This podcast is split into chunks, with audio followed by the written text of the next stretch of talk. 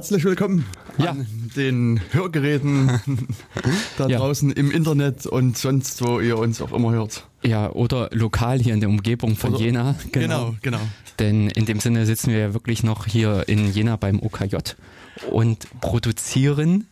Den Datenkanal. Richtig. Wir, das sind äh, Jens Kubizil, das bin ich. Genau. Und ich bin der Jörg Sommer. Hallo. Genau, hallo. Ja, ich war jetzt irgendwie so gedanklich auch im Livestream gerade und äh, denke, dass jetzt gerade irgendwie Millionen von Leuten auch in den Livestream reingeschalten haben und Ja. äh, da mithören. Entweder das oder sie kommen jetzt so in den nächsten Minuten hinzu. Ja, ja, genau. Also die Surferlast, die muss ich immer erst verteilen und sowas. Ja. Es ist schon günstiger, wenn da die Leute peu à peu sich hinzuconnecten, Hm. anstatt alle auf einmal. Das ist richtig. Genau, und äh, ja, deswegen werden wird vermutlich die Mehrzahl an Leuten da am Radio sitzen und hören und eine f- kleine, mittlere oder große Anzahl äh, sitzt halt äh, am Livestream. Ja. Ich glaube, Ähm, wir wissen halt noch nicht, wie viele Leute eigentlich im Livestream da hören. Nee, äh, ich habe auch, ein, ach so, nee, äh, das, ähm, der Sender, beziehungsweise also der Surfer hatte sich ja geändert gehabt. Hm. Ich habe da noch nicht wieder drauf geguckt gehabt, ob wir dort auch nochmal Hm. die, äh, Statistik. ähm, äh, genau die Statistik haben, denn an sich ist es auch wieder ein Southcast oder sowas, also dieser Standard. Icecast. Nee, äh, kein Icecast, so, äh, aber okay. letztendlich das Icecast-Protokoll. Hm. Ähm, und äh, das würde, äh, da könnte es sein, dass man auch irgendwie auf der Oberfläche wild rumklicken und dann sehen, wie viel und wer. Genau. Ich hoffe, ihr habt alle euren Namen, Adresse, Telefonnummer, Alter etc. hinterlassen. Und, äh, Uns reicht doch die IP-Adresse. Aber äh, bitte nur V6-Adressen, also V4-Adressen, das ist sowas von oldschool, das können wir auch nicht mehr auflösen. genau, die sind ja eh alle, habe ich gehört. Ja, Also insofern kann man die ja gar nicht mehr benutzen, weil sie sind ja alle. richtig, die sind peu à peu aufgebraucht worden. Jetzt schwirren irgendwo noch ein paar Restbestände rum, weil einige Leute gebunkert haben, aber ja, demnächst nur noch im neuen Internet. Ich hatte letztens auch mal geguckt, ich war auf einen äh, Artikel in der Wikipedia gestoßen, Internet 2 nu- äh, oder Internet 2 hieß es. Hm, Das ist halt irgend so ein Forschungsnetzwerk äh, von in den USA, die sich halt nochmal mit äh, neuen Technologien beschäftigen wollen und dort halt herausfinden wollen, ich sag jetzt mal, äh, was, was man anders machen könnte, was man besser machen könnte im Aufbau einer kompletten Infrastruktur. Aber so ganz habe ich auch nicht äh, verstanden, wie sie das in dem Sinne aufbauen. Ob sie komplett auch eine physikalische neue Infrastruktur aufbauen wollen, im Sinne von Kabel ziehen oder wie auch immer.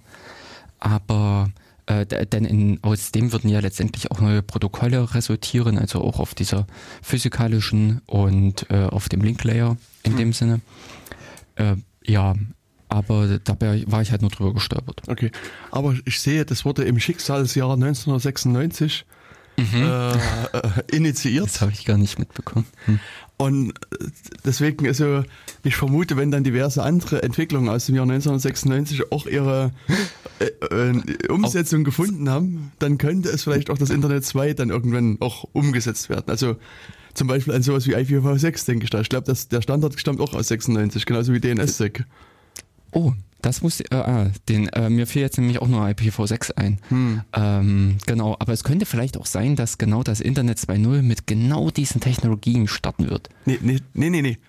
Vorsicht. Internet 2.0 ist was anderes. ja, das ja, gibt's ja, schon. Stimmt. Nur Internet 2 gibt's noch Ja, nicht. ja, stimmt, das Internet 2 wird natürlich dann mit den entsprechenden äh, neuen Technologien und äh, wahrscheinlich auch super sicher und sonstiges starten. Na hier, also in einem Wikipedia-Artikel steht noch was von schnell. Also Sicherheit spielt keine Rolle, steht nur Schnelligkeit. Nee, ich glaube, die Sicherheit ist auch hier wieder in dem Internet, nee, nee, in dem Internet 2.0 dadurch gegeben, dass sich die entsprechenden Leute untereinander kennen Ach so, okay. und wieder anrufen können, um demjenigen, der zu dem Zeitpunkt die Adresse hatte, einen auf den Deckel zu hauen. Okay. Also die äh, Sicherheit, so wie auch damals in den Anfangszeiten des, Inter äh, des Internet 1 gegeben war, äh, dass einfach jeder jeden kannte und man in dem Sinne nicht anonym unterwegs sein konnte. Ohne dass äh, direkt der Account gesperrt werden konnte oder man, äh, weiß ich nicht, äh, kennst du die Axt? Ähm, äh, hier im FRZ äh, lag im Schreibtisch auch die, die Axt als äh, Das Drohmittel, Okay, ja. um entsprechende ähm, ja, Vergehen ähm, ja wenigstens erstmal in die Schranken zu weisen. Okay. Also, Hm. und ich weiß nicht, aber und, äh, so ein bisschen hatte ich auch die, wieder diesen Eindruck, dass bei, bei Internet 2.0, äh, äh, 2, bei Internet, oh je, oh je, bei Internet 2 auf diese Technologie der Sicherheit setzt. Okay. Na, wir werden sehen. Also wenn das dann Hm. irgendwann eingeführt wird. Genau. Ähm, vielleicht können wir irgendwann einen Podcast mal zu Internet 2 machen. Ja, wenn man vielleicht finden wir auch jemanden, der im Internet 2 unterwegs ist. Genau. Also da draußen, ihr Zuhörer und Zuhörerinnen, bitte meldet euch mal, wenn ihr irgendwas von Internet 2 gehört habt, was damit macht. Ja, Uns interessiert das sehr und vielleicht interessiert das auch andere Leute. da genau. Wir würden ja auch unseren Stream ins Internet 2 mit äh, senden. Ja, ja. Aber wir müssen wahrscheinlich schneller reden, weil äh, da ist die Geschwindigkeit. Weißt, sonst brechen vielleicht Leitungen ab, weil es wäre einfach zu langsam. Genau, das ist dann alles so zerstückelt. Und wir dann am Ende kommt nur noch die Hälfte oder nee, kommt alles verzerrt an. Hm. Wer weiß. Aber es war auch mit erwähnt, dass diverse andere, also in Australien gibt es auch so ein Forschungsnetzwerk, also oder so ein ähm, Netzwerk, in dem dann eben führende, kommende Technologien ausprobiert und ja, gebaut werden sollen. In dem Sinne ist schon immer wieder mit so ein, äh, ja, Versuche, die halt gestartet werden. Aber wie erwähnt, diese zwei äh, doch eigentlich tiefgreifenden Dinge wie IPv6 und äh, DNSSEC äh, schleichen jetzt ja schon 20 Jahre hin und finden nicht irgendwie den großen Anklang. Also ich glaube, es kommt so alles unterschwellig. Ja, ja. Wie hört auch. Ja, stimmt. Aber hört, hm, hört müsste auch 92 oder 93. Oh. Echt? Ah, das ist auch aus den 90er Jahren. Das ist eine gute Frage. Oh, nicht, dass irgendwie das Jahr 96 verhext war. Hoffentlich ist jetzt nicht groß einer unserer Zuhörer ähm, äh, geboren 1996, der jetzt so Panik bekommt. Ja, vielleicht wird er jetzt gerade so langsam erwachsen. Oder Ich das. meine, Ja, ne, hm. Und an der Stelle ist es halt, dass die nur hört und gleich bekommen wir, wann gab es so die ersten äh, Konzept aus Emacs? Wer weiß, es gibt wahrscheinlich noch so ein paar lustige Sachen dazu. Ähm, es Version, ah ja. Hm. Wann man da gibt es die Version, äh, die erste Version äh, 06 war von da wir blättern gerade durch den Wikipedia-Artikel, also ihr hört jetzt auch nichts anderes als vorgelesene Informationen aus der Wikipedia. Das heißt, wenn ihr irgendeinen coolen Reader habt, äh, der euch ah, Webseiten... Dezember 91. oh, also doch schon einiges. Also älter. da, da gab es zumindest sozusagen über einen Namen wurde da gesprochen. Aha. Okay. Ja, Ah, aber ja, the, the development uh, on the herd Hm. began in 90, also 1990. okay. Also dann Nachdem- auch schon wieder ein ganz äh, Eckchen älter. Genau. Nach, nachdem 86 quasi das äh, schon mal angefangen wurde und aber abgebrochen Hm. worden ist. Also Mhm. Wahrscheinlich könnte man jetzt 1990 als den Startpunkt sehen. Das Oder wenn man jetzt- unbedingt dieses Jahr 30 Jahre, Jahre Hört feiern will, dann könnte man auch sagen, 86 war eigentlich der Beginn und dann Ja, kann man jetzt mal 30 Jahre feiern und in vier Jahren kann man nochmal 30 Jahre Hört feiern. ist eigentlich schön. Genau. und ja, Aber ich habe, ähm, was mir jetzt noch so einfällt, Mhm. ähm, weil wir jetzt gerade so auf Wikipedia unterwegs sind, äh, ich wurde vor kurzem interviewt von Sebastian Wallroth, der den Podcast Mhm. Wiki-Stammtisch macht mhm. Und dort so verschiedene Wikipedianer äh, befragt. Und ja, wir haben halt so ein bisschen über Sicherheit und Wikipedia geredet, also so versucht das ein bisschen ich sag mal, anwenderfreundlich ähm, Mhm. rüberzubringen. Und er hatte wohl, als er seinen Podcast äh, gegründet hat, auch gesucht nach Podcasts, die so Wikipedia zum Thema haben. Und es scheint da ähm, ein oder mehrere zu geben, die einfach Wikipedia-Artikel vorlesen. Mhm. Das, Interessant. Hm, Aber ähm, da ist, muss ich ganz ehrlich sagen, es gibt wirklich Artikel, die sind sehr lang, äh, sehr informativ und auch teilweise wirklich schön geschrieben. Also von der deutschen Sprache her, was ich so hatte. Von der Seite her ist es gar nicht schlecht, wenn man mehr oder weniger sich vielleicht einen Themenschwerpunkt rausgreift oder den Podcast entsprechend kurz hat, hm. dass man an der Stelle dann das Ganze äh, vorliest, einfach nur vom Inhalt her. Und wer in dem Sinne auch eine schöne Stimme hat, da kommt es, glaube ich, auch okay, äh, gut rüber. Mhm. Also ich habe halt auch da nie reingehört, ich hatte es halt nur irgendwie Ja. gelesen vorher. Mhm. Und ähm, ja, ich hatte halt so mal in den, es gibt einen Wikipedia-Artikel zur, ich glaube, Informationssicherheit, hieß, Aha. war das Lemma in der Wikipedia, Mhm. also der Eintrag. Und das war einfach so eine, so eine Textmauer.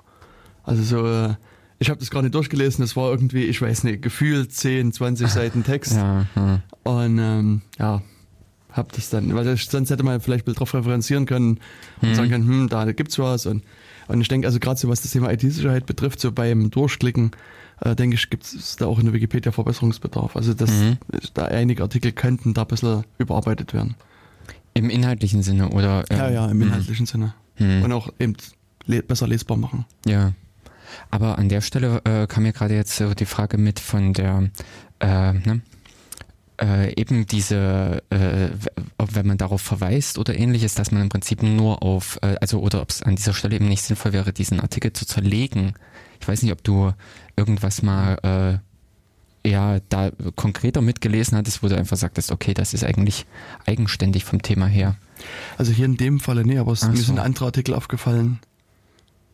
Ich weiß gar nicht mehr, aber das war auch so. Also wie gesagt, ich hatte mich durch schon einige Artikel durchgeklickt und da gab es zwei Artikel, die hatten die zumindest ident, wirklich wörtlich identischen Einführungszeile.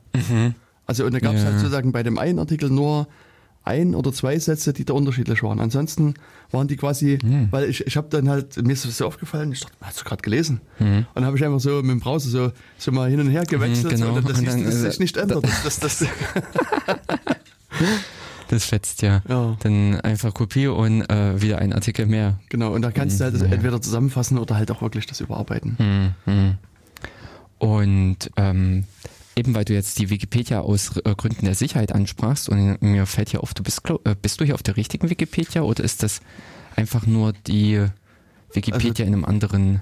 Das ist hier die, äh, die, so. die richtige Wikipedia. Ah, Also ich habe das jetzt nur, ähm, weil Das ich jetzt Styling. sozusagen äh, mich wieder mal mir bewusst geworden ist, dass ich auch einen, einen Account bei Wikipedia habe, habe ich mich jetzt hier Ah. angemeldet und ich hatte damals das, Acca- das Styling für mich so weit abgeändert, dass ich das also für mich angenehmer empfand. ja, genau. Hm. Und, äh, und das ist jetzt- also das, was du jetzt siehst hier auf dem Rechner, ist quasi mein Account Ach. mit meinen geheimen personenbezogenen Daten, die ich hier Ach so, die auch noch dazu, ja. Und dann vor allen Dingen deine ganz höchst persönlichen Einstellungen. Also, ja, ja, ja. Und Mhm. genau. Und alle meine Einträge, weißt du, die ich sozusagen im Geheimen bearbeitet habe, die sonst niemand sieht. Ah, also sozusagen so eine Art Dark Wiki. Dark Wiki, ja. Richtig. Genau. Genau so ist es. Ja, also Ja. es wird auch so sein wie im richtigen, im richtigen Leben, dass ganz viel schwarze Masse sich zwischen diesen ganzen Einheiten befindet, die eigentlich wesentlich mehr ausmacht. Hm. Und das Dark Wiki ist um Vielfaches größer. Ja. Na, ich hatte jetzt, ähm, also, also wir kommen auch noch zum Thema, glaube Ja.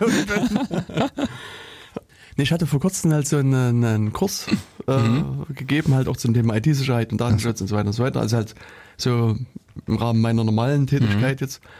Und, ähm, und da war es so, dass es äh, in einem Teil der Kurse ähm, das Thema Schatten-IT eine Rolle spielte. Das Mhm. ist quasi auch von den Teilnehmern und Teilnehmerinnen gekommen, dass die halt, also sozusagen der, der Aufhängungspunkt war, was passiert, wenn jemand die Firma verlässt. Hm. Da ist es ja so, der kündigt und Ja, in manchen Firmen darf er ab morgen nicht mehr wiederkommen. in anderen darf er halt noch so lange arbeiten, bis halt die Kündigungs...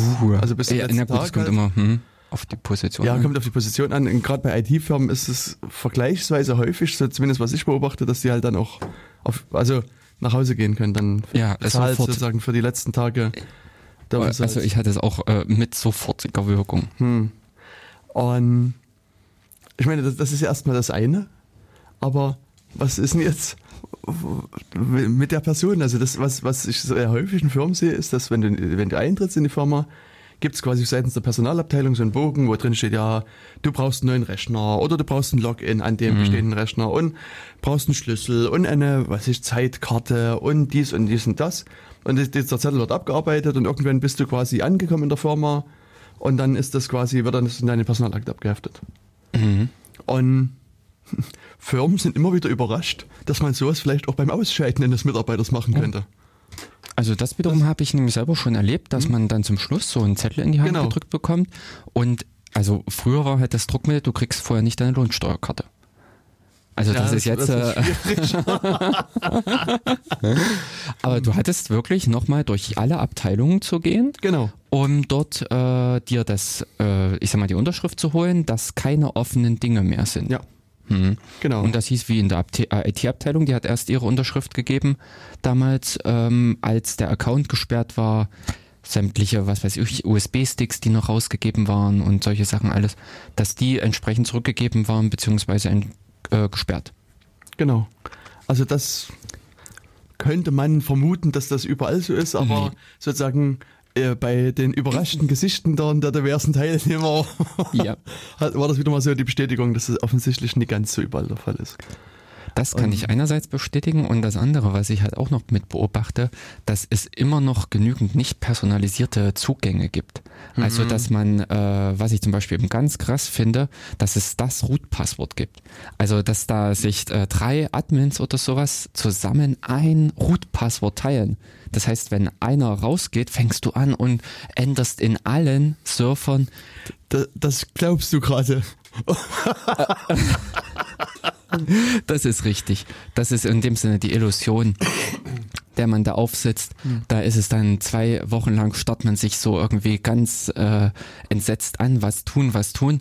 Und dann wacht man ganz einfach nur wieder auf und es geht weiter. Ja, genau. Hm, Passwort- Wird schon nicht passieren. Richtig. Der ist ja eh weg.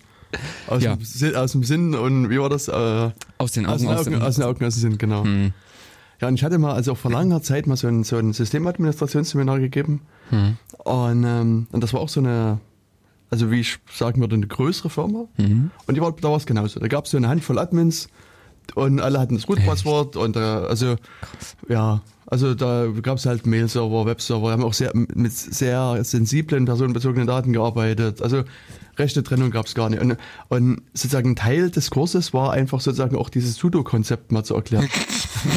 und es war für den wie, wie so, eine, so eine Erleuchtung. Das war so, Und oh, SSH-Schlüssel und solche verrückten Geschichten. keine Ahnung. Gab es damals noch nie. Ach so, ah ja, gut. Das war noch zu der Zeit, wo wir noch Telnet gemacht nee, Ich weiß nicht, also SS haben wir bestimmt auch besprochen, aber vielleicht war das ganze Sudo-Thema vorher, vor SSH. Mhm. Und ich weiß auch nicht, wie die das sich da eingeloggt haben. Das, das, das, aber ich weiß, ich kann mich halt nur noch daran erinnern, dass der bei dieser Sudo-Diskussion irgendwie, das war für die eine Erleuchtung. Das war halt, Echt? Boah, sowas gibt ja, es. ja. Verrückt. Und ähm, das andere, also eben, weil du, oder ich frage jetzt mal, was äh, hing denn in dieser Schatten-IT? Ach so, ja, genau, ja, Schatten. Und wie gesagt, jetzt könnte man den Idealfall annehmen, dass es eine Firma gibt, die haben so einen Laufzettel, den kriegst du in die Hand, du gehst, Genau. arbeitest deine Position ab, fertig. Aber äh, was, was ich trotzdem feststelle, ist, dass es halt in Firmen oftmals so ist, dass irgendjemand muss einen Account auf dem anderen Rechner haben oder braucht irgendwie einen SSH-Zugang oder braucht irgendwas anderes. Und dann kriegt er den, ohne dass das irgendwo dokumentiert ist. Oder irgendjemand installiert sich irgendwie Dropbox auf seinem Rechner und, und hat dann ein Dropbox-Ding. Oder äh, macht vielleicht eine OwnCloud-Instanz, weil Dropbox ja nicht vertrauenswürdig ist, wo dann die halbe Firma OwnCloud nutzt, ohne dass das irgendwie jemand vielleicht weiß. Und, und das ist so- sozusagen, also das ist das Thema Schatten-IT, was, was sozusagen dann äh, eine Rolle spielt. Dass sozusagen diverse Software gibt, in manchen Fällen sogar Hardware, die, so, Die, die nirgendwo dokumentiert genau, ist. die einfach da ist und, und sozusagen man weiß, dass die da ist, aber sozusagen in, in irgendwelchen offiziellen Dokumentationen taucht die nicht auf und deswegen ist die sozusagen auch an sich nicht existent in der Firma. Mhm. Aber teilweise äh, lebensnotwendig für die Firma. Das ist auch der Witz. Genau. Und ähm, ja, noch schlimmer ist es eigentlich bei den virtuellen Surfern. Mhm. Da ist es ja ein Klick und da ist so ein Ding da und das siehst du nirgendwo. Genau. Ja. Mhm. Und ähm, da hatten wir es, äh, also habe ich selber nämlich auch schon erlebt, dass da IP-Adressen irgendwo mal in einem Log auftauchen und dann sucht man die. Was sind das für Geräte? Und dann hangelst du dich im Prinzip, ich sag mal blöd, von Switch zu Switch und suchst, wo dieses Ding hingeht. Also das sind auch kuriose Sachen. Aber ähm, äh, das ist ja mehr oder weniger mit ähm, nebenbei oder ich sag mal offiziell gewollt installiert. Das andere Ding, was nämlich auch, äh, also äh, viele tun auch Dinge, die eigentlich nicht erlaubt sind. Also eben diese äh, fängt im Prinzip an, dass einer sich, äh, was weiß ich, seine Sammlung von irgendwas anfängt. Oder was ich auch äh, miterlebt habe, dass sich äh, ein eigener äh, File-Surfer aufgesetzt wird, um eben im Netzwerk äh, Daten auszutauschen, also besondere Daten. Ja, ja. Und ähm, wenn das im Prinzip von jedem verschwiegen wird, dass, äh, dass dieses Ding existiert, dann hast du natürlich ein wahnsinniges Problem, wenn dieses ich sag mal, Gerät unter Umständen auch noch öffentlich zugänglich ist. Das heißt, wenn derjenige raus ist aus der Firma, hat aber immer noch den technischen Zugriff. Genau. Ja, da gibt es also viele so eine. Oder was ich auch noch mit hatte, ähm, dass die externen Systeme auch gerne vergessen werden. Also mhm. man hat ja, äh, ach, ich sag mal, fängt an bei Dom äh, Domain-Registrierung oder sowas, wenn man die äh, extern äh, den großen Domain-Server hat, wo man seine eigenen diverse Webseiten oder äh, sowas einträgt vergessen, dass man da auch mal noch ein Passwort taufen sollte oder einen Account sperrt. Genau. Hm, also insofern ist es halt wieder verwunderlich, dass eigentlich nicht mehr passiert. Das ist. Ah, also das meine Beobachtung ist ein bisschen, also was ich so mitbekommen habe, es wird einfach viel verschwiegen.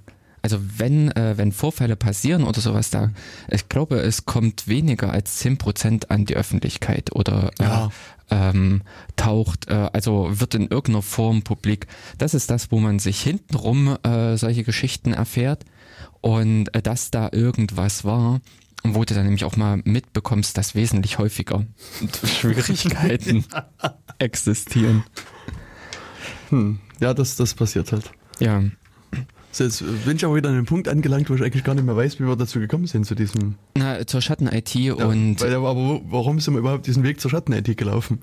Ach so, ähm, wir hatten, äh, wir waren irgendwie bei den Firmen und dass du Vorträge gehalten hattest und dabei war der erste Vortrag das von der Wikipedia. Also du hattest, äh, also über unsere Wikipedia sind wir dorthin gekommen. Hm. Du hattest in einem Vortrag, ähm, was revolutionär Neues, also hier mit. Achso, äh, aber da wusste ich schon, dass ich was zu Schatten hier erzählen, weil das war quasi nur das, das aber egal.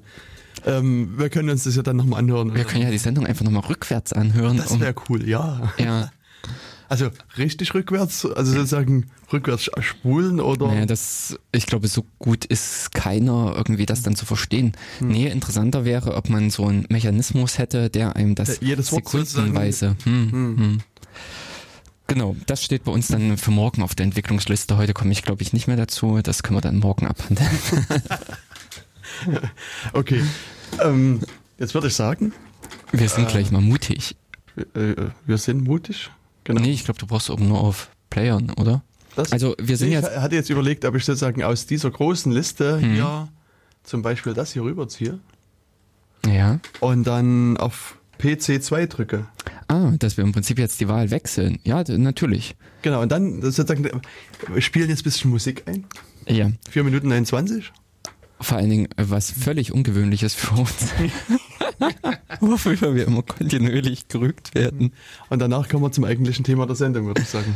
Genau, dann beginnen wir mit der Sendung. Genau, also viel Spaß beim Anhören mit dem Mad Pix Project und der Titel heißt Wish You Were Here. thank you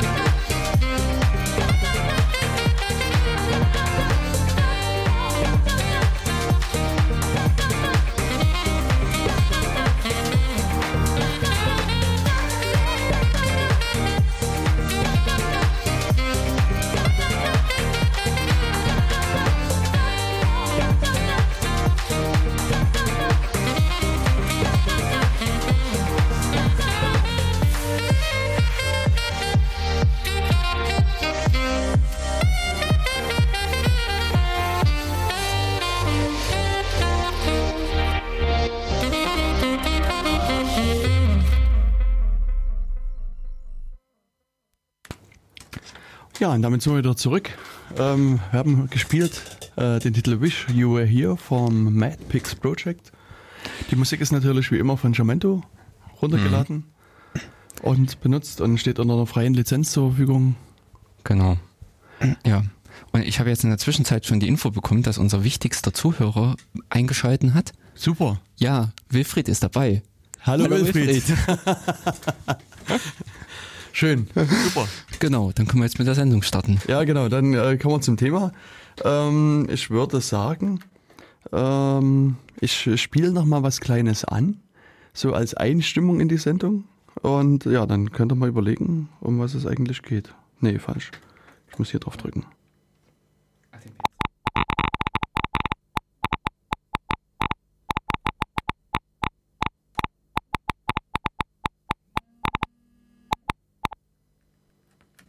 Was war denn das? Hm. Klang so ein bisschen. Nee, bist du falsch? Ja, genau. Das hier? Ja, genau. Ah, ja, ah, jetzt bin ich auch jetzt, wieder. Jetzt hört man dich. ähm, nee, es klang so äh, leicht wie Rauschen, wie Knackern. Also ganz klassisch wie ein Geigerzähler. Richtig. hm. Genau, es war also in der Tat ein Geräusch eines Geigerzählers. Hm. Und was man hier gehört hat, war ja, dass diese äh, Geräusche Der, eben mhm. nicht regelmäßig kamen, sondern es kam mal so schnell hintereinander so eine Frequenz, dann war es mal wieder war ein bisschen mehr lang, Zeit. Mhm. Ähm, genau. Ja, und das bringt uns auf unser heutiges Thema, was Zufall ist. Genau. Genau, die, also, die äh, Elektronen sozusagen sind hier zufällig da aufgeschlagen und das, der hat dann halt mhm. sozusagen hier genau. ein entsprechendes Geräusch gemacht. Und das ist ja mehr oder weniger auch, was man so vom Allgemeinen her kennt, mit unter dem Begriff Zufall oder was sich damit einfach mit äh, verbindet, dass dieses Knackern, wo ja hinter die, äh, ich sag mal, physikalische oder also im Prinzip der Zerfall eines radioaktiven Stoffes steht mhm. und dass dieses, äh, dieser Zerfall zufällig passiert. Und äh, das in dem Sinne verbindet man das so, pardon, äh, landläufig halt mit der Beschreibung, dass das Knackern eben zufällig kommt. Hm, aber äh, genau äh, das hatte ich nämlich in einem, also jetzt äh, in der Vorbereitung zur Sendung mitgelesen, mhm. dass das eben genau nicht der Fall ist. Man hat äh, dieser Geigerzähler klingt oder er, ähm, das physikalische Prinzip, was dahinter äh, steht, dieser Zerfall, ist wirklich nicht vorhersagbar, wann das passiert. Aber praktisch gesehen ist es so, dass die Zeiten zwischen den Knackern sehr häufig sehr lange sind. Also äh, man hat, ähm, ich hatte es jetzt im Prinzip nur als Beispiel ge äh, gehabt, äh, dass wesentlich häufiger die Nullen vorkommen als die Einsen. Hm. Aber ähm, da kommen wir dann wahrscheinlich später noch hinzu. Äh, es gibt auch entsprechende Verfahren, um das wieder hübsch zu machen. Genau. Ja, genau. Also ich denke, das Hauptproblem ist natürlich, dass nicht jeder irgendwie einen Geigerzähler an seinen Rechner anschließen kann und vielleicht auch will. Also man braucht ja auch irgendwie eine Quelle dann, die, also im besten Falle musst du irgendwie so einen, so einen Brennstab dir aus einem Atomkraftwerk mitholen und den immer mal so am Rechner vorbeischieben und dann mhm. knackt es mal ein bisschen mehr und mal ein bisschen weniger. Das Knacken könnte dann auch daher kommen, dass der Rechner Schwierigkeiten hat. Das ja, es kommt halt wirklich auch auf die Quelle an. Also dann mhm. kann da noch ein paar unschöne andere Nebeneffekte geben bei so einer starken, stark radioaktiven Quelle. ja. Äh, unter Umständen, dass irgendeine Bundesbehörde da steht. Aber ähm, es gibt auch natürlich noch andere. Das ganz mhm. klassische äh, zufällige Ereignis, Zufallsexperiment ist der Münzwurf. Genau. Das kennt man ja im Prinzip so auch landläufig, dass da man intuitiv sagt, das Ergebnis dieses Münzwurfs ist nicht vorhersehbar. Und das ist ja ein bisschen auch der Knackpunkt, wo ich glaube, die, äh, der Fehler ein bisschen mit herrührt, dass man die Nichtvorhersagbarkeit eines Ergebnisses mit Zufall verwechselt oder mhm. ich sag mal vermischt. Ja. Denn im äh, theoretischen Sinne bezeichnet Zufall halt was anderes. Und ähm, ich sage mir mal ganz, zum Beispiel ganz klassisch, äh, der Würfel, also ein äh, Wurf mit einem Würfel, mhm. Wird im Allgemeinen als zufällig angenommen. Bei, ähm, wenn der Würfel nicht günstig gebaut ist und ähnliches, wird man da aber zum Beispiel auch eine Regelmäßigkeit erkennen können. Dass zum Beispiel gewisse Zahlen häufiger fallen als andere. Und von der Seite. Zum Beispiel? Äh, ich bin mir jetzt gerade auch nicht so sicher, aber es müsste die äh, theoretisch die 1 häufiger fallen. Ähm, hm, weil also, die 6, nee, umgekehrt, es müsste die 6 häufiger fallen. Nee, eigentlich müsste auch die, also ich würde auch für die 1 plädieren. Ähm, weil, also, aber das, ich glaube, das sowas findest du halt auch wirklich nur über, über ganz, ganz, ganz, ganz, ganz viele Würfel raus. Weil, also, die, also wenn du sozusagen naiv den Würfel baust, hm, sag mal genau. so, also das ist, also du nimmst quasi, ich sag jetzt mal, ein Holz, eine Holzblock ist wieder zu unregelmäßig. Auch sag mal, du nimmst. Ja, wieso nicht? Ja. Na, du, dann ist vielleicht irgendwie noch eine, eine, eine Wurzel, ja, also musst irgendwas, ein Material nehmen, was, was erstmal sozusagen innen auch, auch besser Gut. aufgebaut ist als Holz. Nimm mal einen gegossenen Metallwürfel. Genau. Den nehmen wir und, und machen halt quasi wirklich einen ordentlichen Würfel, ja. ordentliche Seitenkanten raus und dann nimmst du halt eine Bohrmaschine, bohrst in die eine Seite, sagen wir, ein Millimeter tiefes Loch für die 1, dann drehst du genau rum, bohrst dort sechs Löcher, mhm. jeweils ein Millimeter tief rein für, mhm. für die 6 und dann machst du halt so und verteilst das fertig. Und dann könnte man sagen, okay, perfekt, das Ding. Und jetzt fange ich an zu würfeln. Und da, ich denke, das ist der Effekt, auf, auf den du raus willst, weil mhm. ich habe mal, auf der einen Seite habe ich dann sozusagen sechs Löcher, die jeweils ein Millimeter tief sind, die halt natürlich viel mehr mhm also viel mehr an Material rausgenommen haben, als auf der anderen Seite, wo nur ein Loch mit einem Millimeter Tiefe ist. Genau, das war jetzt auch mein Gedanke hm. bei dem ganzen Beispiel. Hm. Genau, und dann ist es halt so, dass du über viele Würfe vermutlich raus, also feststellen wirst, dass die Eins, also dass der, dass die, dass, dass die Sechs häufiger gewürfelt wird, weil da eben viel mehr mit der Eins, weil das die schwerere Seite ist, hm, aufkommt. Fällt. Genau. Also das wäre jetzt auch meine Annahme. Ja, also solche äh, Phänomene kann man dann natürlich beobachten, wenn man das Ganze ich sag mal, detaillierter, wenn man das genauer untersucht. Hm. Oder, ähm, äh, ne, nee, ich hatte gerade noch ein anderes Beispiel, ein klassisches. Äh, ähm, achso, nee, das andere Beispiel, was ich nämlich gefunden habe, äh, was immer wieder als äh, wirklich zufällig mit äh, genannt wurde, war die Roulette-Kugel. Mhm. Dass man beim Roulette, also äh, dieses, wenn die Kugel mhm. geworfen wird, ähm, entsprechend in, äh, in das Roulette-Rad oder wie es heißt, aber dass an der Stelle es wirklich auch gleichmäßig verteilt ist, wo die Kugel aufkommt. Ja. Also ähm, ja, abgesehen von äh, ja. ganzen manipulierten, aber im Grunde kommt da dann vor allen Dingen auch wiederum mit das andere, weil ähm, beim Würfel ist es teils, teils, da kann man sich im Prinzip noch vereinfachen, sagen wir mal so, äh, wie der Würfel in der Hand liegt und ähnliche Phänomene könnte man noch beobachten und könnte dann daraus das Ganze äh, schlussfolgern, wie der Würfel aufkommt. Aber bei der Roulette-Kugel ist es äh, wohl einfach so, dass der, aufgrund der Rotationsbewegung dieser Gegenläufigkeit der, äh, des, äh, Roulette, äh, dieses Rades, mhm.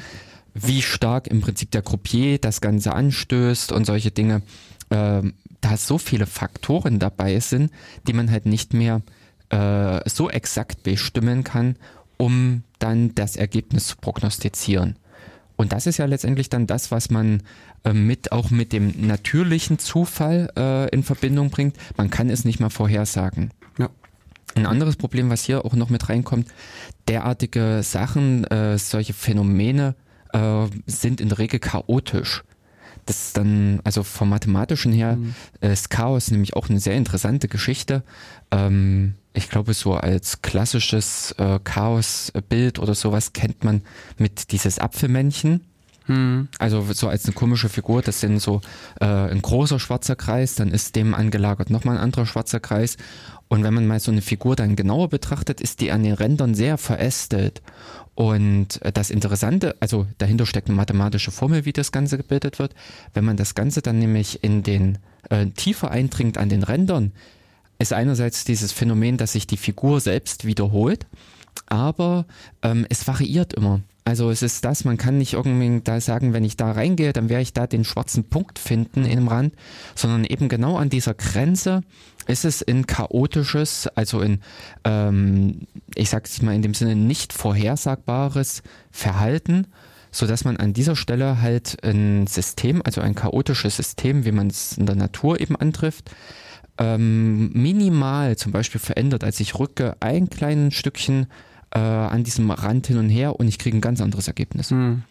Aber was ich da in dem Bereich hm. auch also für sehr beeindruckend empfinde, was auch sozusagen total einfach ist, ist so ein Pendel. Also es gibt so, also das, es gibt so eine, so eine Konstruktion, dass du, also im ein, einfachsten Fall kannst du einfach sozusagen ein, ein Holzstück nehmen, mach, Mhm. bohrst du noch wieder ein Loch rein, schraubst es irgendwo an ein, ein bewegliches Teil auf und drehst das. Und dann dreht sich das halt im Kreis, wird nachher nach langsamer, irgendwann hält an. Mhm. Und das ist halt eine Bewegung, die man mathematisch relativ gut modellieren kann, Mhm. alles gut. Jetzt fängst du aber an, nimmst du das, dasselbe Pendel, machst wieder mit Loch rein, schraubst dran und schraubst aber sozusagen an das eine Ende des Pendels, also bohrst du wieder noch rein und schraubst du wieder dort ein kleineres Pendel rein. So dass du sozusagen an dem einen Flügel quasi so ein weiteres Pendel hast. Und das fängst du auch an zu drehen. Und dann hast du genauso eine chaotische Bewegung. Du kannst Ja. komplett nicht mehr vorhersagen. Und das ist halt, also, also auch das, ich finde das auch also entspannend, dem, dem einfach zuzugucken, weil das ist, also, Ähm, ist das dieses Bild mit der Nudelteig-Knetmaschine? Nee, nee, Quatsch, da sind, da greifen zwei äh, Systeme immer ineinander. Ja. Nee, hier stößt du das an, also du kannst das letztlich einfach mal drehen und dann ist es manchmal so, dass es quasi schon gar, gar nicht beim ersten Mal gar keinen Umschwung schafft, sondern dann fängt an, das kleine Rad sich zu drehen, bremst aber das große aus, bevor das überhaupt ausgeschlagen hat, dreht sich, bleibt stehen und dann, dann beschleunigt sich aber das ganze System auf einmal wieder und, und dreht ein paar Kreise. Dann, also das ist, ist also wirklich, ich finde es total faszinierend dazu zu gucken, weil, weil es eben wirklich keinerlei Vorhersagbarkeit auch mehr gibt. Und das kannst du auch nicht mehr irgendwie mathematisch modellieren in irgendeiner Art und Weise, sondern es ist halt eben auch so ein nicht vorhersagbarer Prozess. Na, sagen wir mal nach dem aktuellen wissenschaftlichen Stand. Ja, ja, ja. Also Aber ähm, genau das sind im Prinzip solche Phänomene, wo man, äh, ich sag mal, intuitiv eben menschlich sagt, das Ding ist, äh, p- das Ergebnis ist zufällig. Ich kann nicht erahnen, was rauskommt, aber in dem Sinne auch ganz hart zufällig. Also eben aufgrund dieser Chaos-Theorie kann man da auch knallhart sagen, in diesen äh, Grenzbereichen, also es gibt äh, sehr wahrscheinlich auch bei diesen Pendel äh, äh, wo du ganz äh, also klar voraussagen kannst, was das Ergebnis ist. da kenne ich mich in der Pendeltheorie nicht gut genug aus. Okay. Ich, wie gesagt, für mich ist es eher manchmal so ein Entspannungsding, dass ich da drauf gucke, ohne, ohne mir Gedanken über irgendwas machen zu wollen. Ähm, genau. Also wenn ich jetzt äh, wahrscheinlich mich äh, auf die Frage nach Chaos und sowas vorbereitet hätte, ähm, denn da gab es nämlich äh, so, äh, solche ähm, Geschichten mit Aktro, äh, äh, Attraktor. Also Der die Lorenz-Attraktor. Äh, nee, äh, grundlegend in dieser Chaos-Theorie gibt's halt äh, die Sachen, die ähm, also es, ähm, wo dieses Chaos halt auftritt, und es gibt aber auch im Prinzip beruhigte Bereiche, wie im Apfelmännchen oder sowas, also in dieser Figur, die ich vorhin beschrieben habe, sind diese großen schwarzen Flächen. Und da kann ich mich zwei Zentimeter hin und her bewegen oder, also mathematisch gesehen kann ich da die, ich glaube mal, plus minus eins variieren in diesem Bereich für dieser Funktion die da berechnet wird, ohne dass da in, äh, eine Änderung stattfindet. Aber eben interessant in diesen Randbereichen, da wo es sich eben so chaotisch verhält, da hat man äh, mit minimalen Änderungen kommt da dieses äh, ein ganz anderes Ergebnis her, äh, äh, raus.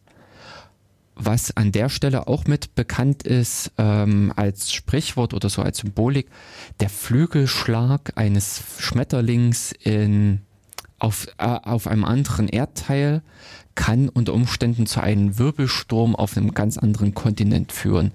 genau, das ist auch so ein klassisches Beispiel da aus Hm. diesem Bereich. Genau. Also ich sag mal ganz klar, hier ist so ein bisschen, hier schwingt so ein bisschen das Wetter, äh, Klima mit hinein. Mhm. Und äh, das ist auch ein klassisches Phänomen, was einfach chaotisch ist. Brauchen wir nur jeden Tag den Wetterbericht angucken. wie gut dieser ist in der Vorhersage weitreichender ähm, Prognosen. Entweder werden die Prognosen dann zu ungenau oder es ist halt eher dem Münzwurf vergleichbar. Aber da ist es auch interessant, dass, also ich lese hin und wieder mal bei, bei dem Jörg Kachelmann, Mhm. hatte so ein, eine relativ umfassende Webseite. Also es gibt also in der Tat so vergleichsweise stabile Wettersituationen, wo man auch gut und, und so vergleichsweise lange vorhersagen kann, Mhm. wie das Wetter wird. Und das ist auch mit einer hohen Wahrscheinlichkeit stimmt das. Und dann gibt es aber auch Wettersituationen, wo du einfach schon vornherein weißt, du- machst zwar eine Vorhersage, aber das kann sein, dass die schon ein paar Stunden später völlig überholt ist. Hm. Ähm, ich glaube, so, also ein so ein Ding ist ja im Prinzip die äh, Sommerhitze. Ähm, wenn so das Hoch äh, über Zentraleuropa äh, steht, dann steht das. Ja, genau. Ja, Hm. das sind dann solche Dinge. Aber das, äh, vielleicht Und- ist Wetter auch mal ein interessantes Thema, um das mal ein bisschen genauer zu äh, betrachten. Also im Rahmen des Datenkanals. Ja. Also als, als Thema, für, also wie, wie, macht man Wetterberechnungen und so weiter. Ja, Ähm, da äh, müssen wir nochmal recherchieren oder vielleicht gucken, ob wir jemanden dazu finden. auf jeden Fall. Denn in, äh, das, was ich halt nur kenne, sind halt die ganzen Modelle. Also dieses äh, äh, in dem Sinne nicht mal die, die klassische Wettervorhersage, sondern einfach die hochmoderne Computerwettervorhersage. Naja, man, äh, man berechnet einfach das Wetter. Du versuchst möglichst viele Messstationen zu verteilen. Okay, ja. Ähm, versuchst den aktuellen Zustand in äh, ziemlich guter Form zu bestimmen und dann jagst du es durch einen riesig, also durch so einen Supercomputer durch, der versucht die Prognose im Prinzip zu machen, der in dem Sinne schneller ist als die Wirklichkeit. Denn das ist auch immer so dieses äh, Beispiel, dir wird es nichts bringen, im Prinzip morgen äh, oder übermorgen das Wetter von morgen äh, berechnet zu haben. Ja, genau. Aber ich meine, das ist ja letztlich, also zumindest nach meiner Vermutung so, dass du halt ein Modell hast, das ist also quasi eine große Formel, wo du quasi die verschiedenen Eingabewerte hast und der rechnet dann sozusagen die Formel aus und hat am Ende ein Ergebnis. Also jetzt mal ganz, also das we- weiß ich nicht, ob das so ist, aber das ist so meine Vorstellung, die ich habe. Kann natürlich auch sein, dass sie total falsch ist. Und ich meine, das, das neue heiße Ding ist ja Machine Learning, weißt du? Also Mhm, also äh, wieder mal, ich meine, das, das war schon mal das neue heiße Ding. Also, ja, aber momentan ist es gerade wieder mal neu und heiß. Und, und äh, also, da wäre es interessant, ob es auch so sozusagen maschinengelerntes Wetter gibt. Mm, Nee, nee, also in etwa funktioniert das auch schon. Okay. Die äh, rastern im Prinzip die Erdoberfläche beziehungsweise auch ähm, äh, das dreidimensional, also gehen ja auch in die Höhe. Da wird das äh, ganze, ich sag mal, die Welt in so ein Gitter unterteilt und an jedem Gitterpunkt sitzt mehr oder weniger ein, äh, ich sag mal bildlich gesagt, im Prinzip ein Computer. Der hat seine Eingabeknoten äh, wie äh, von seinen Nachbarn und in dem Sinne hat er inne diese Formel, wie du das jetzt äh, gesagt hast. Und daraus bestimmt er seinen nächsten Zustand. Und über dieses Modell, ähm, also wenn du dann im Prinzip das ganze System eine Zeit lang laufen lässt, sag jetzt mal, kommst du natürlich genau zu diesem Effekt von links weht der Wind herein. Äh, dann ist eben die, die Formel besagt, wenn Wind äh, von dem einen Knoten gemeldet wird, dann mache dich auch windiger.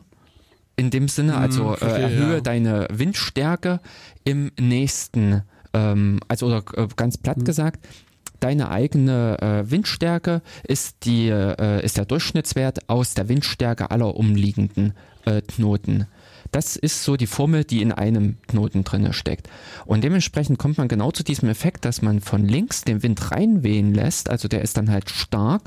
Diese Stärke überträgt sich dann wiederum auf die Nachbarknoten und so äh, wechselt er von Zeiteinheit, also von Takt zu Takt, durch dieses System durch müsste in dem Sinne natürlich auch mit solchen Faktoren dann wie Abschwächung und ähnliches, äh, wenn man dann noch Gebirge mitmodelliert und solche Sachen alles damit hineinkommt.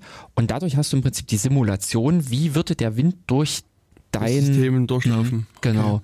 Und äh, das ist das, wie ich es äh, mitgelesen habe, wie in dem Sinne auch die Wetterberechnung passiert. Natürlich wesentlich komplexer, denn dann kommen solche Größen wie äh, Temperatur mit hinzu, Feuchtigkeit, was weiß ich eben.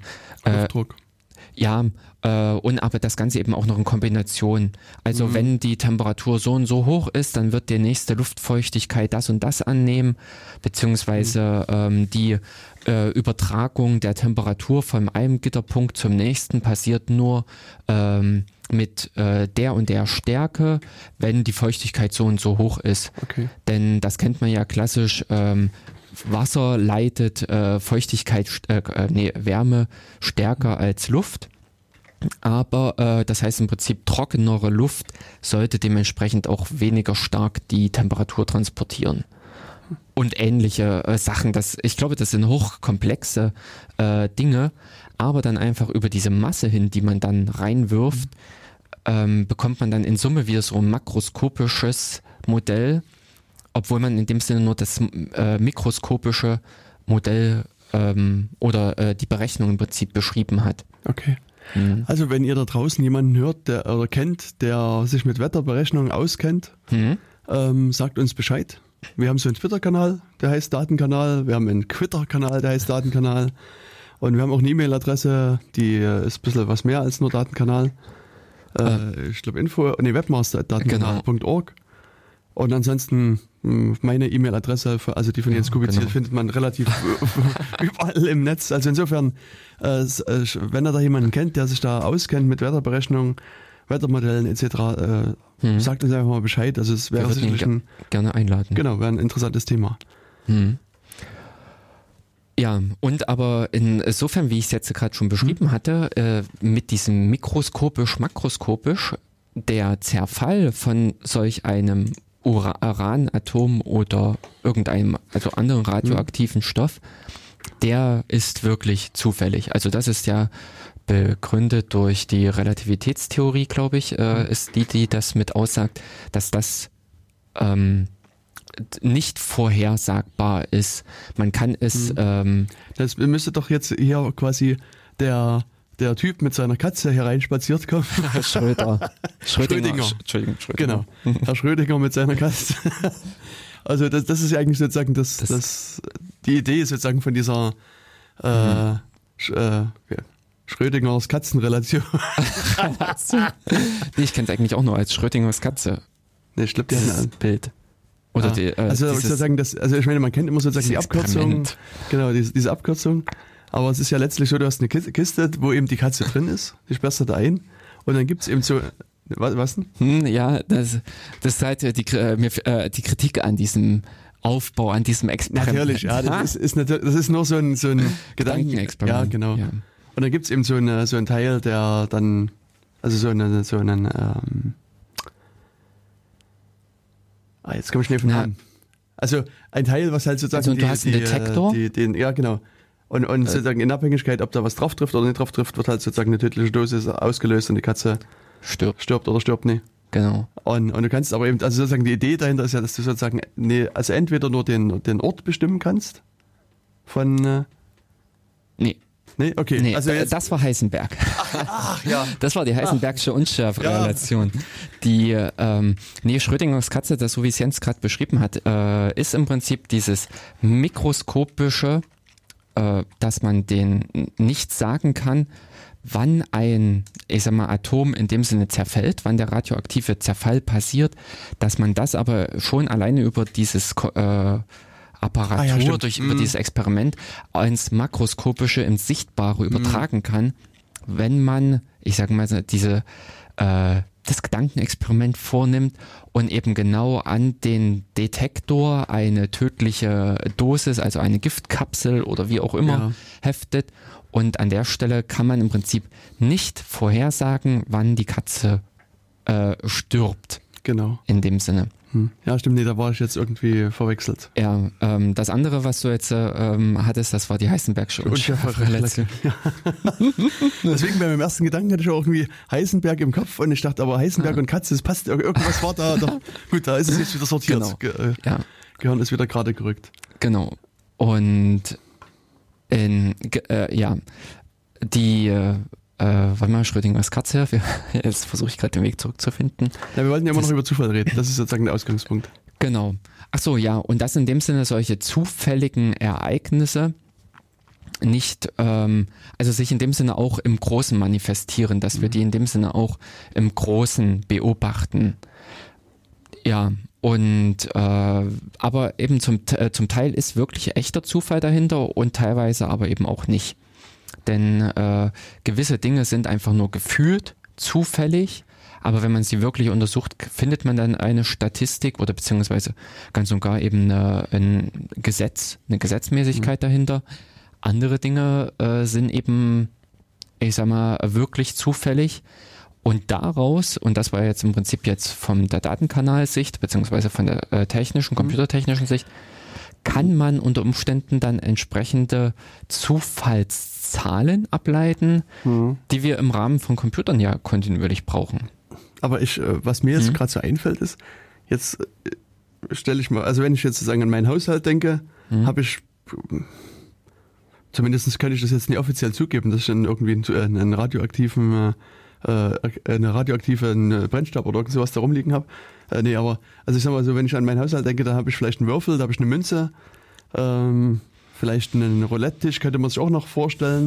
Mhm. Also Das andere Beispiel, was auch immer hinkt, ist die Lavalampe. Oder ja, genau, Lavalampe Also- ist auch sowas, aber jetzt stellen wir uns mal vor, ich habe ja irgendwie eine Münze und einen, einen, einen Würfel da, das ist, denke ich, in halbwegs jedem Haushalt vertreten. Mhm.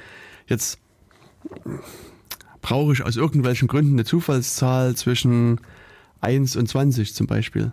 Hm. Das könnte ich auf die Idee kommen und sagen, okay, ich nehme halt zwei Würfel Hm. und, und würfel die und Mhm. nehme einfach das Produkt aus den beiden Zahlen, die da gekommen sind.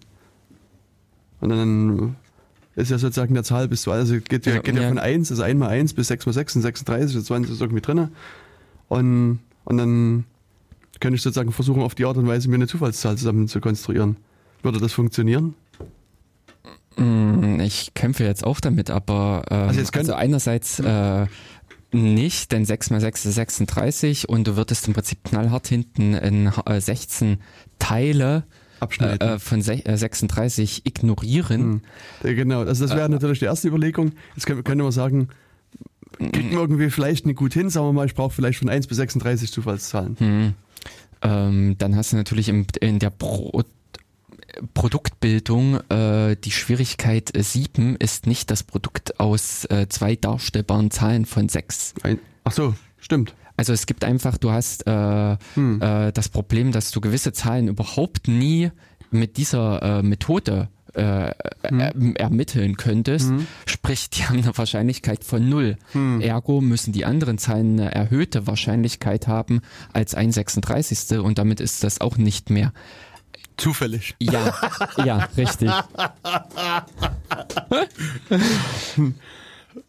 Ja gut, ich meine, da müsste man vielleicht über das Wort Zufall nochmal ein bisschen genauer nachdenken. Genau, das fand ich nämlich jetzt auch ganz gut. Wir kommen nämlich jetzt so ein bisschen auf die Frage mit, was ist eigentlich Zufall? Also, ähm, wir hatten jetzt schon natürlich erläutert, äh, dass es da schon Unterschiede gibt, ob man eine Gesetzmäßigkeit findet oder nicht.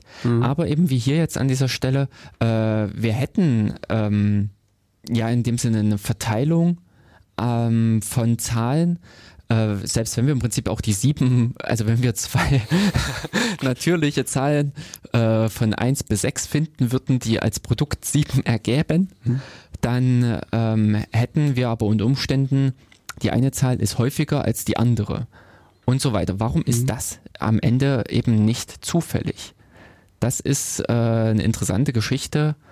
Ähm, Und ich denke, Mhm. ja, was, was ich denke, was, dass wenn man sozusagen hier so naiv erstmal sich über so Zufall unterhält und, und also eben jetzt das Beispiel, was ich mir jetzt habe so aus Mhm. den Fingern gesogen, im Kopf, glaube ich, denken die meisten, also ist jetzt meine Vermutung, äh, von Gleichverteilung erstmal. Also dass sie sagen, dass jede Mhm. Zahl, die da auftritt, auch gl- gleich häufig. häufig ist. Also wie wenn ich einen Würfel habe und der eben optimal ist und die Bohrlöcher super angeordnet sind und, und so weiter, also keinerlei äh, also Manipulation stattfindet und ich würfel den, dann ist es äh, qua- quasi gleich wahrscheinlich, ob ein 1 oder ein 6 äh, äh, auftaucht. Mhm.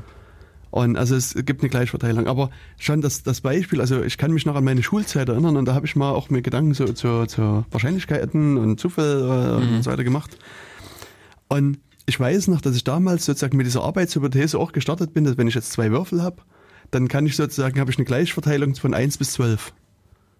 Also indem ich addiere einfach. Also Ja, jetzt das nicht multipliziere, genau. sondern ich habe halt zwei Würfel, also nicht von 1 bis 12, sondern von 2 bis 12 natürlich. Mhm. Und, und dann habe ich halt, also das, ich weiß nicht, da war ich noch sehr jung, aber das ist sowas, also ist mir Mhm, ich irgendwie weiß. im Gedächtnis haften geblieben. Und da habe ich halt gewürfelt und mir das halt aufgeschrieben Mhm. und habe festgestellt, dass die 7 irgendwie immer zu viel zu viel auftauchte. Mhm. Und, und die 2 oder die 12 nahezu gar nicht. Und dann stellte ich irgendwie erstmal sozusagen auf so einer Arbeitsebene fest, also irgendwie meine Annahme, haut nicht hin, irgendwas ist hier kaputt mit den Würfeln. Und dann, Oh. naja, nee, also und dann habe ich halt so ein bisschen versucht, dann nachzulesen und dann, also auch, also dann habe ich mir auch irgendwie mal systematisch aufgeschrieben, wie kann man eben die Zahlen erzeugen. Mhm. Das ist nämlich. Und, und dann stellt man fest, dass man eben die 7 eben mit 1 und 6 und 2 und 5 und so weiter und so weiter und so weiter oft, äh, erzeugen kann.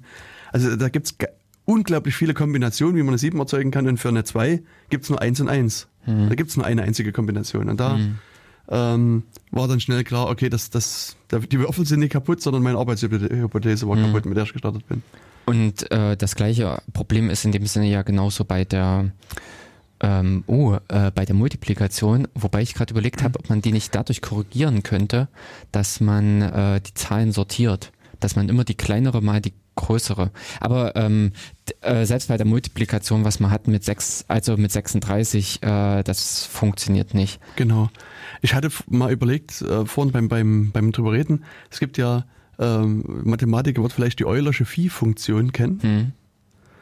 Ob die da mit reinspielt, aber es haut nicht hin, dass, dass die, die Phi-Funktion ist anders definiert. Also die Eulersche Phi-Funktion ist ja.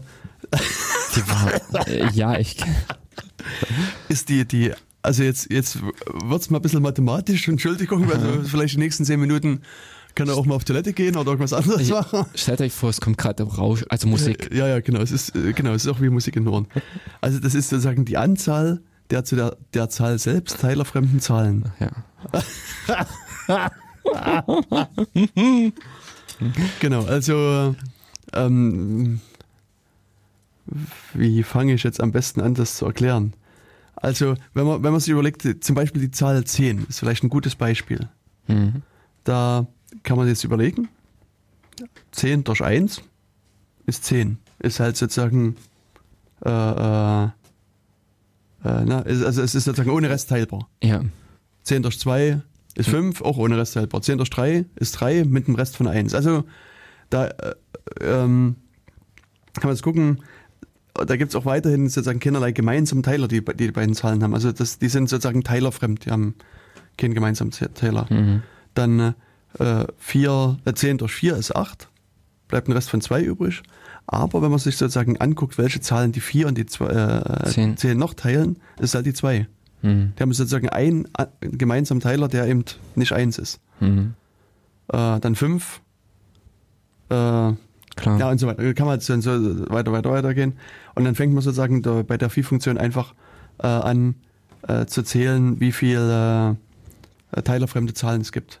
Mhm. Und das Interessante sind hier wieder dann die Primzahlen. Also wir müssen immer mal eine Sendung sozusagen zu Primzahlen nochmal mitmachen, mhm. weil die haben sozusagen Primzahl minus eins teilerfremde Zahlen. Also die haben sozusagen das Maximum an, an teilerfremden Zahlen. Mhm. Und ähm, aber äh, was ist mein Ausgangspunkt eigentlich gewesen? Ich habe irgendwie die, Probleme. ich bin heute irgendwie, irgendwie bin ich noch, noch zu, zu müde. Ich habe irgendwie in den letzten Tagen zu viel gearbeitet und, und zu wenig geschlafen. Ob die Viehfunktion in irgendeiner Form mit dem Würfeln ja, genau. und, äh, zusammenhängt. Jetzt könnte man, aber das, das, das denke ich heute, heute eben nicht hin, weil, weil du hier immer nur zwei Zahlen hast, die du miteinander multiplizierst. Aber da habe ich mir jetzt im Vorfeld leider auch nicht, nicht mhm. gut genug Gedanken gemacht. Also ähm, müssen wir mal zurückstellen. Vielleicht schreibe ich das dann in, in den Blogbeitrag noch mit so als, als kleine mhm. Auflösung mit rein. Mhm. Aber auf jeden Fall, wenn man das dann mal so einfach mal abzählt, äh, also sozusagen alle möglichen Produkte bildet und die Produkte abzählt, wird man halt feststellen, dass es da ein paar Zahlen gibt, die okay. mehr genau. auftauchen als, mhm. als andere. Ja, beziehungsweise einleuchtend, was du auch oder äh, schneller äh, erkennbar, was du vorher gesagt hattest, war einfach die Summenbildung. Dieser, ähm, in dem Sinne, wenn man die äh, zwei Würfel hat und will im Prinzip eine zufällige Zahl von äh, 1 bis 12 haben, in dem Sinne, dass man nicht einfach diese zwei äh, Würfe addieren kann, diese oder die Ergebnisse der beiden äh, Würfel, sondern äh, damit eine Verfälschung einbringt. In dem Sinne äh, zwei eigentlich in sich zufällige Experimente äh, ergeben durch eine falsche Kombination halt ein äh, nicht mehr so zufälliges äh, Ergebnis, beziehungsweise ähm, sind halt äh, verschoben. Mm, du. Ich hatte jetzt nur gerade mal, mal schnell mhm. äh, mir ein hochkomplexes Programm geschrieben, mhm. was, äh, äh, also in der Zeit, wo du jetzt geredet ja. hast, was durch verschiedene Maschinenlernprozesse ja. und äh, Enterprise Software, äh, super Big Data Server quasi das cool. auswertet. Ja. und also wenn man jetzt sozusagen die Zahl 1 bis 6 nimmt und das multipliziert, ist es so, dass die Zahl 6 mit viermal am häufigsten auftaucht, wenn ich mich jetzt nicht vertan habe. Und die Zahl 12 auch. Hm. Also 12 und 6 sind die Zahlen, die, die sozusagen viermal auftauchen in der Reihe. Hm. Währenddessen die 1 zum Beispiel eben nur einmal auftaucht, die 16, ja, 25, 36 und 9 jeweils tauchen nur einmal auf. Hm. Äh, genau. Und eben einige Zahlen auch aus dieser ganzen, aus dem ganzen ähm, hm. äh, Und einige fehlen halt, fehlen halt komplett. Also das, ja. das kommt noch dazu. Äh, das hat man ja auch ausgewertet. Das heißt also, hier gibt es eben sozusagen die 12 und die 6 sind sozusagen die Zahlen, die hier am häufigsten Mhm. auftauchen würden. Und ja, und, und sowas wie, was, was du gesagt hast vorhin, zum Beispiel die 7, taucht halt gar nicht auf. Die hat Ja. eine, wahrscheinlich in dem Modell eine Wahrscheinlichkeit von null. Hm, genau. Und das ist halt jetzt die Frage im Prinzip, warum ist äh, dieses Ergebnis im extremen Sinne, also in dem zufälligen, äh, theoretischen Sinne, nicht mehr äh, zufällig? Also warum können wir dieses, diese Zahl da nicht als Zufallszahl in dem Sinne benutzen? Na, das ist das, was, Genau. was, was ich vorhin schon sagte, dass man eigentlich sozusagen davon ausgeht, naiverweise glaube ich, dass man eben, dass die Zahlen gleich verteilt sind, dass du sozusagen, wenn du, du willst sozusagen Mhm, jetzt genau. eine Zahl zwischen 1 und 36 rausgreifen und die ist aber gleich wahrscheinlich. Und also sozusagen, die, die 7 kommt mit derselben Wahrscheinlichkeit wie die 36, wie die 5 und irgendeine andere Zahl Mhm. halt vor. Hm. Genau, also dass man äh, das als Definition von zufällig So implizit annimmt, denke ich. Annimmt. nee, aber ist es äh, äh, denn auch korrekt?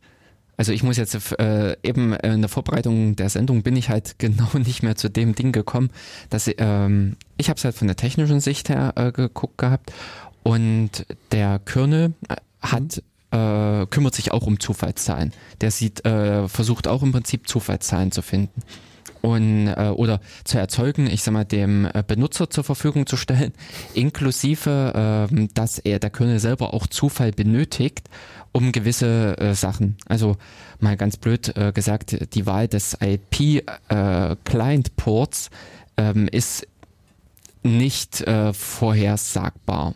Hm. So. Und äh, das heißt im Prinzip, der Kernel braucht auch in dem Sinne einen gewissen Zufall.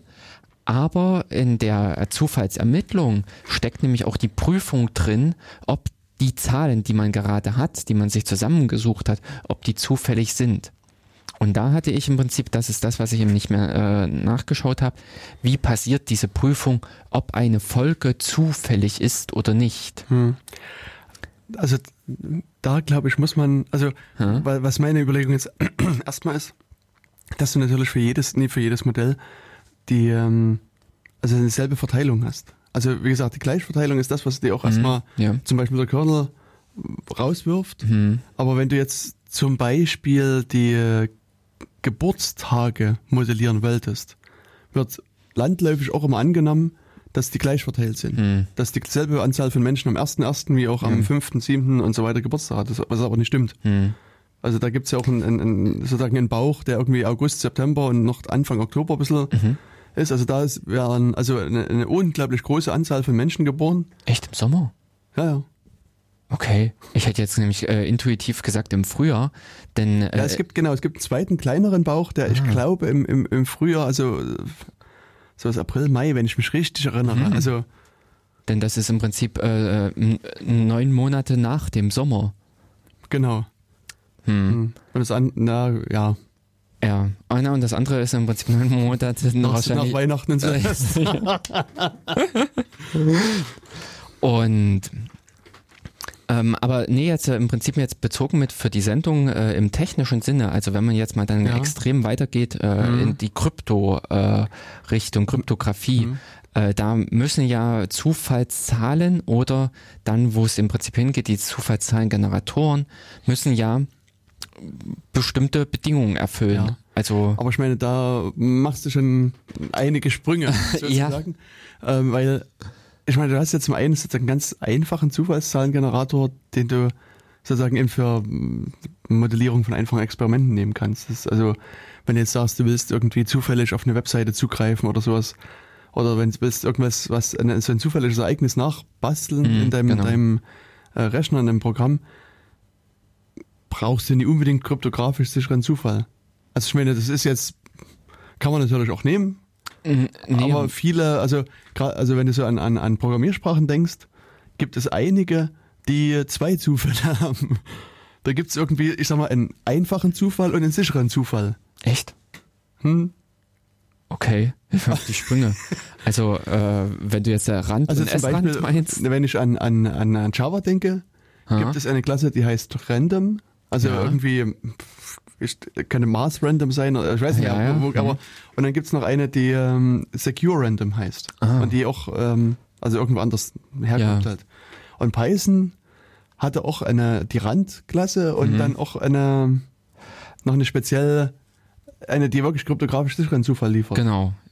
Und- Aber ähm, jetzt, also, oder vielleicht könnte man genau daran so ein bisschen den Unterschied oder den Zufall Hm? äh, interessanterweise in dem, äh, also für einf den einfachen Zufall ja in dem Sinne mit erklären. Denn äh, der ist ja äh, auf recht billige Art und Weise Genau. implementiert. Hm. Na, Ich meine, was wir jetzt schon gesehen haben und hoffentlich auch geklärt haben, dass wenn du jetzt irgendwie zwei Zahlen nimmst und die multiplizierst, das funktioniert nicht. Also das ist auch egal, ob das jetzt zwei Würfel sind, die man nimmt oder Mhm. Ja. ich meine, am einfachsten für einen Rechner wäre vielleicht einfach ein paar Datumsangaben irgendwie zu multiplizieren Hm. und dann auf eine Zufallszahl zu kommen. Aber wie gesagt, ich hoffe, das ist klar geworden, das funktioniert nicht. Hm. Und ähm, also so das, ich glaube, die älteste Sache, an die äh, ich mich erinnern kann, beziehungsweise auf die ich gestoßen bin, ist, ist von John von Neumann Mhm. Mhm. so ein Ansatz. Der hat halt gesagt, wenn du halt eine, eine n-stellige Zahl, Zufallszahl brauchst, nimmst du eine, äh, äh, also nimmst du am Anfang irgendeine Zahl, die auch n-stellig ist, quadrierst die Mhm. und nimmst sozusagen die mittleren n-Stellen raus. Mhm. Quadrierst die wieder und das machst du halt immer wieder. Du nimmst quasi immer wieder die, die, Ja. die mittleren n-Stellen raus, Mhm. quadrierst die und, äh, und hast sozusagen auch dadurch eine Folge von Zufallszahlen. Oh. Das war, so, ich glaube, also wie gesagt, nach meinem Eindruck so einer der ersten Ansätze, Hm. Zufallszahlen zu erzeugen. Hm.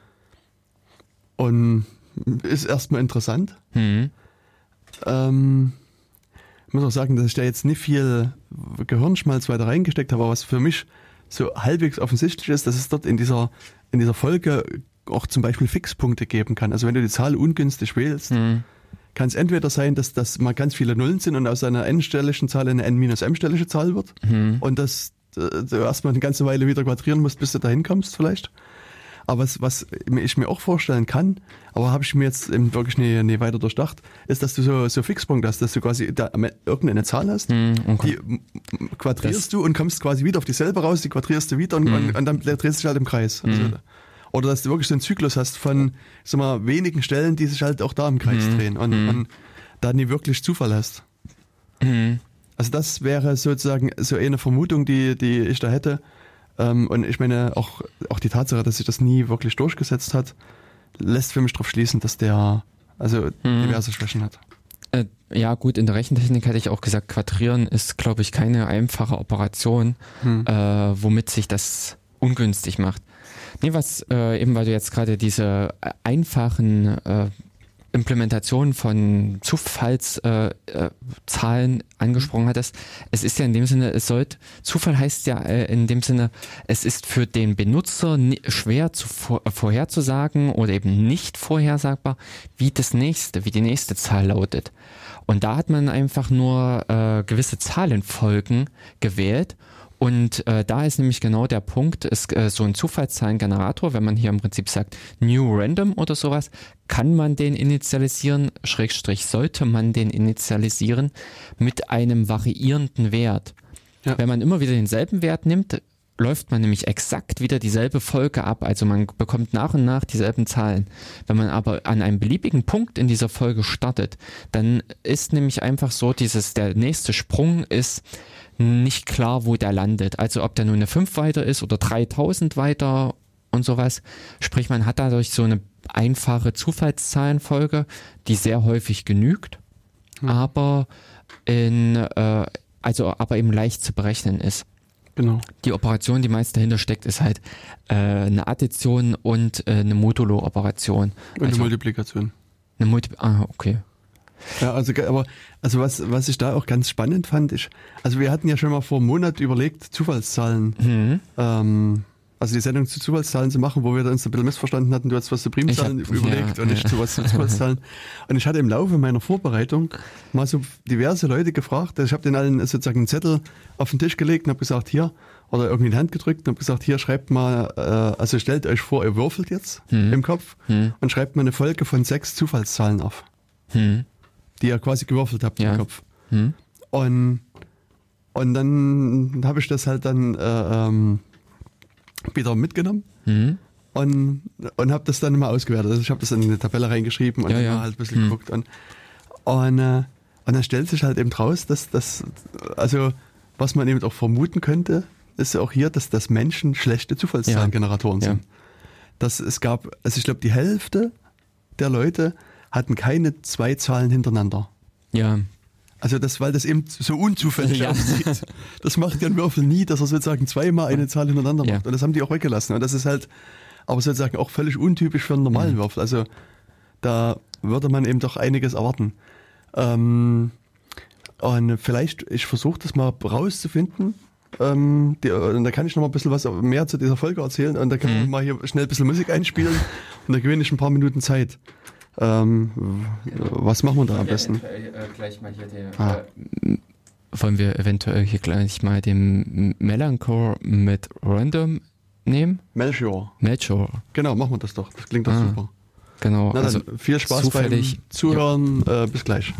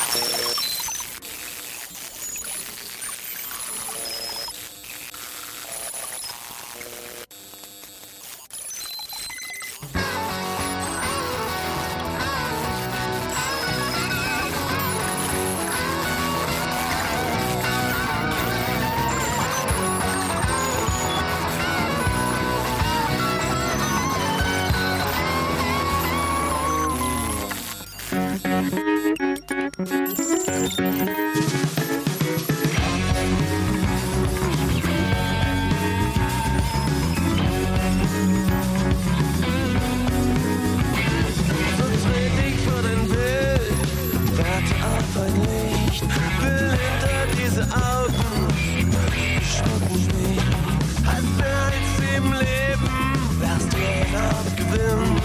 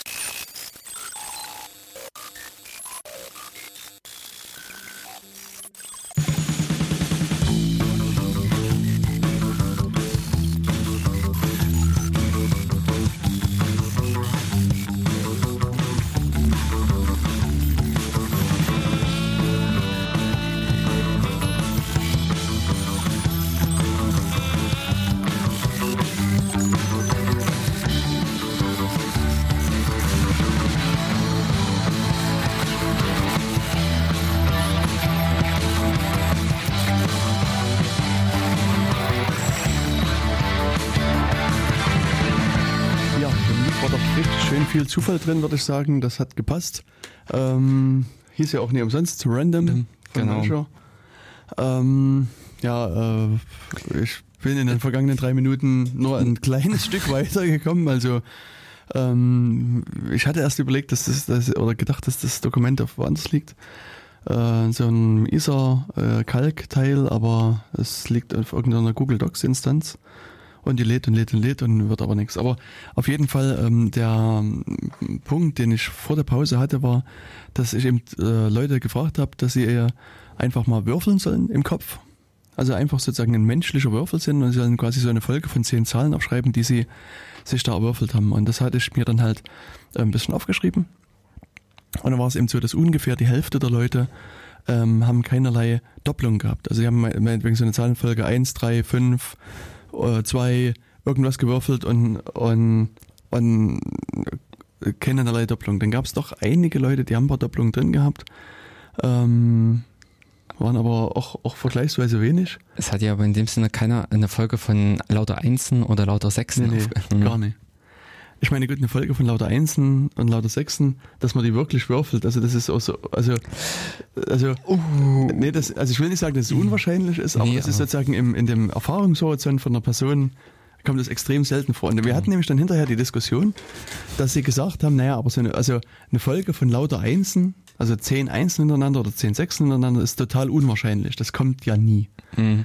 Und, ähm, und es hat dann doch einige Diskussionen ausgelöst. Also auch dieses ganze, das Experiment hat mit bei verschiedenen Leuten eben Diskussionen ausgelöst, weil, also eben unter anderem mit diesem Argument, so eine Folge von 10 Einsen, das kommt ja nie. Und das ist aber eben Quatsch. Weil, also, da habe ich auch gesagt, denkt euch eine Folge aus, meinetwegen eins, drei, irgendwas, also eine Folge von zehn Zahlen, die eben nicht lauter Einsen oder lauter Dingsen sind und versucht die mal zu würfeln. Das fühlt sich zwar viel, viel äh, häufiger an, viel realistischer an, aber es ist genauso wahrscheinlich wie eine Folge von lauter Einsen. Da kann ich praktisch nämlich noch das Beispiel beitragen. Ähm, es war wirklich nur Spielgeld, eben Roulette. Und Hm. Ja, äh, ja, Spielgeld. ja. Nee, Und okay. an der Stelle, ähm, äh, ich glaube, es waren schon dreimal hintereinander kein Schwarz gekommen. Hm. Jedenfalls, da als Mathematiker sagst du dann, ey, jetzt äh, und nochmal. Und es kam wieder kein Schwarz. Und es kam wieder. Und ich glaube, es am Ende äh, äh, ist sechsmal hintereinander äh, nur rot gefallen. Also äh, ja. eine Geschichte, wo man sagt, Kommt äh, nie vor. kommt nie Total vor. unwahrscheinlich. Genau, das Geld war alle. Weil man sich dann als Mathematiker natürlich dann immer noch mehr reingesteigert hat. Die, jetzt kommt definitiv schwarz, weil das ist sowas von wahrscheinlich. Hm. Aber ich meine, der Würfel weiß nie, was er vorher gewürfelt hat und die Kugel weiß das auch nie, weißt du? Die, Mhm. Und das ist halt sozusagen aber auch dieses, dieses falsche Konzept, was, was viele und ich glaube auch, Genau. auch, auch ich irgendwie falsch im Kopf haben. Aber weißt du, wie man, wie man auf jeden Fall bei, bei Roulette gewinnen kann? Es gibt Mhm. eine Strategie, wie man gewinnen kann.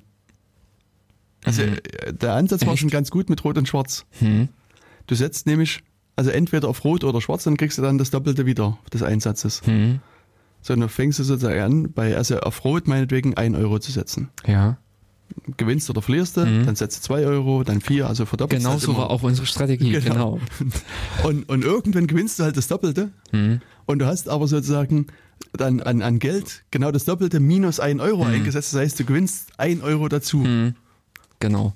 Äh, dummerweise war da unser Geld alle, als dann endlich wieder Genau. schwarz kam. Das ist halt sozusagen das Problem bei dieser Annahme, dass man über recht große Geldreserven verfügen muss. Hm. Und, Und dadurch- ich meine, sechs, wie, wie sind das? Äh, 108, nee, ein bisschen mehr. Also 200, nee, ich weiß nicht. Hm. 1024, 512, das sind weniger. Ach, Nee, äh, nein, du meinst ja 2 hoch 6. 2 auf 6. Äh, 64. Ja, stimmt. Hm. Ja, 2 auf 15, 32. Ja, Hm. genau. Ich meine, es kommt halt auf das ist ja dann der Faktor, Äh, mit dem es multipliziert wird. Ja, genau, du äh, weil- wie man 1000 das Euro- Einstiegs, äh, Genau. genau, wie, mit wie viel man eingestiegen ist. Hm. Aber, ähm, äh, ne? Äh, Mist, ich, mir fiel nämlich gerade noch ein, äh, zwischendurch ein anderes äh, prack, äh, äh, griffiges Beispiel ein mit, aber gut, vielleicht kommt's Hm. nochmal. Auf jeden Fall kann man mit so einer Strategie auch schöne Roulette-Spiele einfach zerstören. Also so dieses, also ich hatte halt früher auch so ein, so ein Spiel Roulette. Mhm. Und als ich das mit dieser Strategie mal rausgefunden hatte, das ist, ist einfach sozusagen auch für alle anderen langweilig, wenn das so tief sitzt. Ja, immer wieder dieselbe. ja, au- ja, es ist halt, Ja, langweiligsten Strategien sind oftmals die besten. Aber Aber okay, Egal, auf alle Fälle, äh, auch das ist möglich. Es ist Mhm. nicht äh, ausgeschlossen, dass eben auch sechsmal hintereinander nur rot fällt. Mhm. Oder in dem Sinne, dass ein Würfel, ich sag mal, viermal hintereinander eine Sechs wirft. Ungünstig, Genau. wenn man das selber beim Mensch ärgerlich nicht hat, dann sind alle, am andre, alle anderen am Tisch frustriert.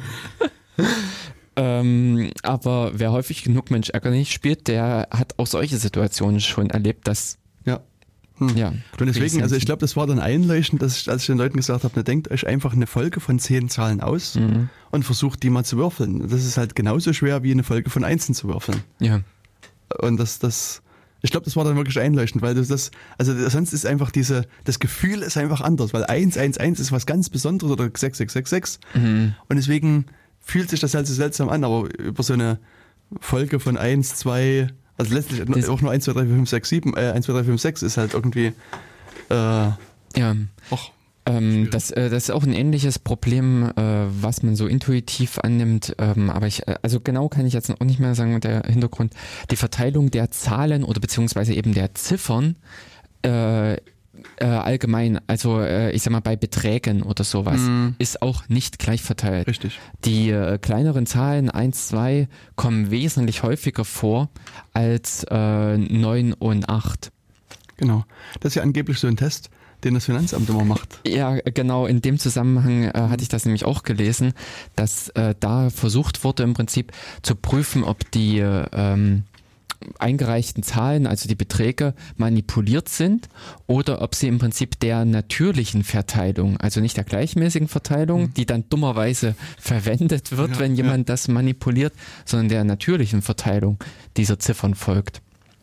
Genau, also es ist, wie gesagt, weiß ich auch nicht, ob das stimmt. Ich habe es auch nochmal gelesen, dass die verschiedene Verfahren anwenden, um einfach sozusagen über statistische, äh, Mhm. also, also Erkenntnisse, zu, so zumindest einen, einen, Anhaltspunkt. einen Anhalts- Mhm. Anhaltspunkt zu haben, hier ist irgendwas manipuliert in der Erklärung, die müssen wir uns halt genauer angucken oder sieht gut aus, können wir äh, durchwinken. Ja. Und- Sowas. Ja, Genau, aber äh, eben dieses natürliche Experiment äh, oder äh, dieses Beispiel, wie du es jetzt eben erklärt hattest, äh, äh, denkt euch eine Folge aus und versucht sie eben zu würfeln, ähm, zeigt im Prinzip, dass man ja intuitiv eben mit Zufall was anderes verbindet oder Hm. ja. Ja, man hat eben, wie gesagt, so eine, was du auch sagst, eine Vorstellung im Kopf, wie das sein, oder was Mhm. eben nicht sein kann. Also das ist oftmals eben so, dass drei Sechsten hintereinander gewürfelt werden, das, das ist nicht, das geht nicht, das kann ich nicht schreiben. Weißt du? Ja. Und das ist halt äh, aber Blödsinn. Hm, genau. Wenn man es wirklich zufällig betrachtet, wenn man im Prinzip wirklich alle Ergebnisse zulässt und eben an dieser Stelle die Unabhängigkeit der einzelnen Mhm. Ziffern voneinander festsetzt, dann ist das genau eben der Fall, dass da auch die Sechsen, also eine komplette Reihe von Sechsen vorkommen kann, wie eine komplette Reihe von lauter Zweien, eine absteigende oder eine aufsteigende Folge. Sowas ist Mhm. alles möglich der Ausgangspunkt im Prinzip, äh, wie man im Computer so was Zufälliges hinbekommt, also dass man ähm, eine Folge in dem Sinne bekommt, die ähm, ja äh, was äh, also zufällig ist, dann äh, greift man in der Regel auf Z Folgen zurück, Mhm. auf Zahlen. Ja, aber ich Mhm. würde noch mal ganz Okay, kurz sozusagen nee, eine Schleife noch drehen ja. bei dem, was, wo wir vorhin mal kurz das gestreift haben, wo du gesagt hast, das ist so irgendwie eine Modulo-Operation mit einer Addition. Achso, und- hm, genau. Von der Multiplikation, weil, also, da, wenn ich im Rahmen meiner Vorlesung was zur, ähm, also IT-Sicherheit, ein bisschen auch was zu Zufall, da erzähle ich so im Ansatz was zu Zufallszahlen, aber halt auch nur, Mhm. das ist halt so ein Thema, was ich am Rande mit streife, Genau. sollten alle mal gehört haben und sollten ein paar grundlegendes Wissen haben und so weiter. Und, aber was, was aus meiner Sicht eben wirklich sich, äh, also sich schön einsichtig ist, ist so ein Verfahren, was auch schon Hornbein alt ist. Mhm. Das ist irgendwie Konkurrenzmethode oder lineare Konkurrenzmethode heißt Mhm. das. Und da, da ist es halt auch so, dass du sozusagen den, den Folgeterm berechnest, indem du die, irgendeine Zahl mit dem vorhergehenden Wert berechnest, Mhm. das addierst mit einer anderen Zahl und davon halt modulo m irgendwas rechnest. Mhm. Das heißt, man bleibt innerhalb so einer Gewissen Menge. gewissen Menge, also Mhm. das Modulo sorgt halt dafür, dass man diese Menge nicht verlässt. Und dann, wie gesagt, a mal dieser x-Wert ist Mhm. halt sozusagen das eine ist zum Hochmultiplizieren und das m ist so ein bisschen so, so eine Art Störterm, sagen wir mal. Und, und da ist es halt auch so, also jetzt kann man dann sich überlegen, wie sind die einzelnen Werte ausgestaltet. Also man kannst ja, Mhm. also erstmal kannst du, äh, gehen wir davon aus immer, dass das natürliche Zahlen alles sind. Ja. Und der Einfachheit halber, und dann kann man sich überlegen, dass, dass der Term mit dem addiert wird. Das, das kann, ja, kann ja auch null sein. Das ist erst erstmal sozusagen am Anfang erst erstmal null erlaubt. Das heißt, da steht dann nur noch irgendwie a mal x modulo m da. Hm. Und, und dann hast du quasi so eine einfache Multiplikationsfolge. Und ich meine, dann kann man mit einfachem Schulwissen dahin, je nachdem wie das a äh, berechnet ist, gibt es nämlich dann auch den Fall, dass du sehr schnell Zyklen hast. Dass du die sich dass selbst das, im Kreis Zahlen, drehen. die sich Hm. wieder im Kreis drehen und zwar mit ganz geringen Hm. äh, Abständen sozusagen Mhm. noch. Das, dass man, was weiß ich, von 7 auf 9 kommt und von 9 auf äh, 15 und Genau. von 15 auf 7. Mhm. Und dann hat man, genau. Ich meine, im schlimmsten Fall, wenn du auch das M, das ist ein Modulo-Wert ungünstig wählst, also wenn du sagst Modulo 5 meinetwegen, Oh. da hast du dann halt auch also Ja. so, ein, so ein Zyklus drin, der aber, also ich meine, das hängt hängt natürlich auch hier an der kleinen, also dadurch, damit, damit die Zahl auch klein ist. Hm.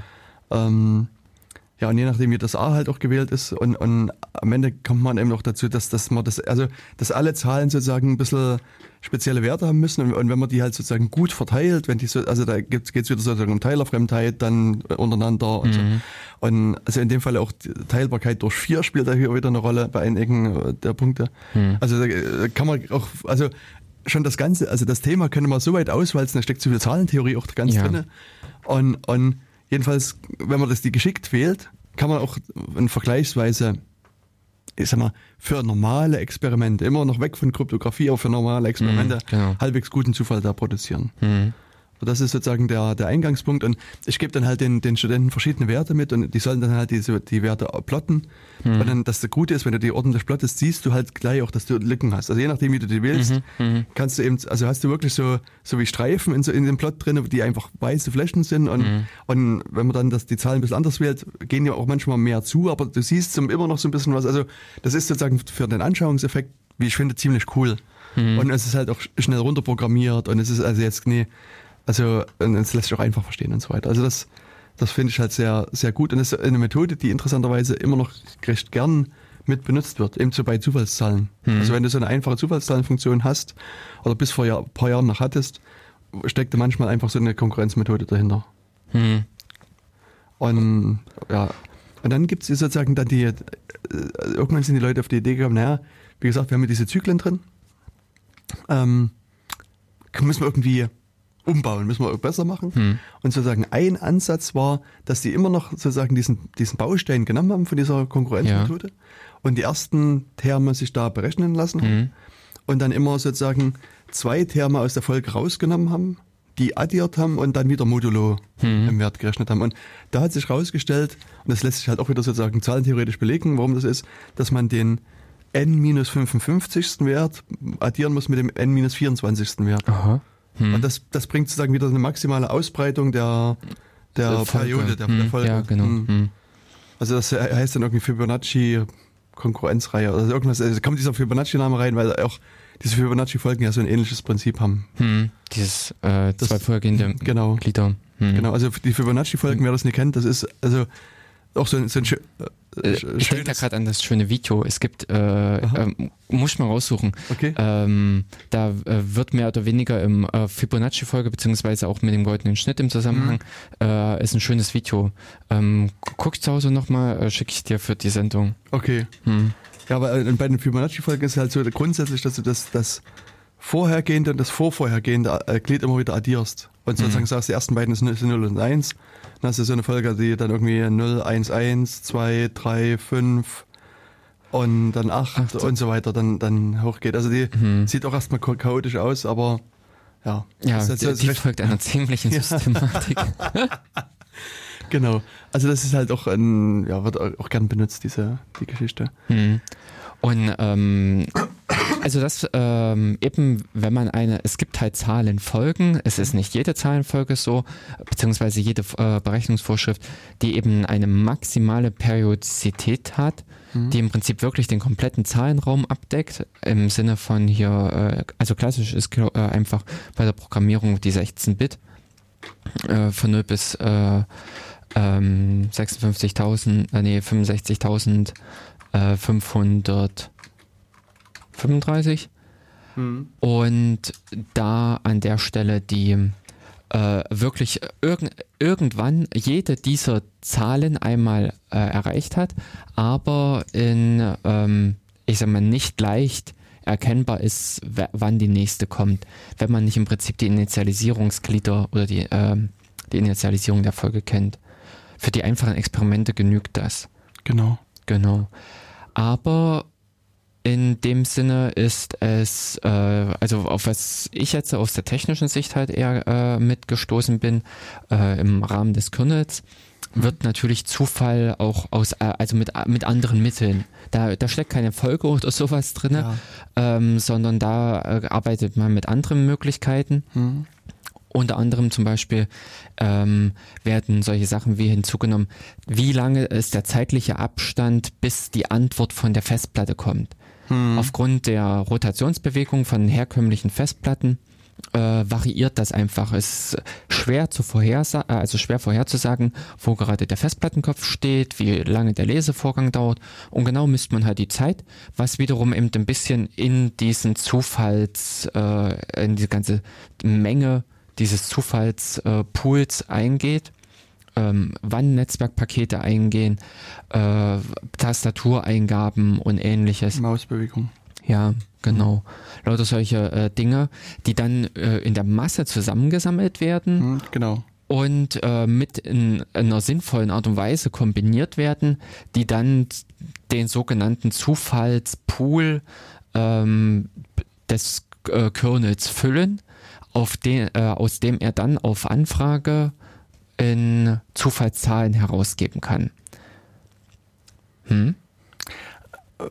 Also nach meiner Äh, Erinnerung oder- ist, es nicht, ist, es Nein, nicht, ist die ja. Beschreibung nicht ganz korrekt.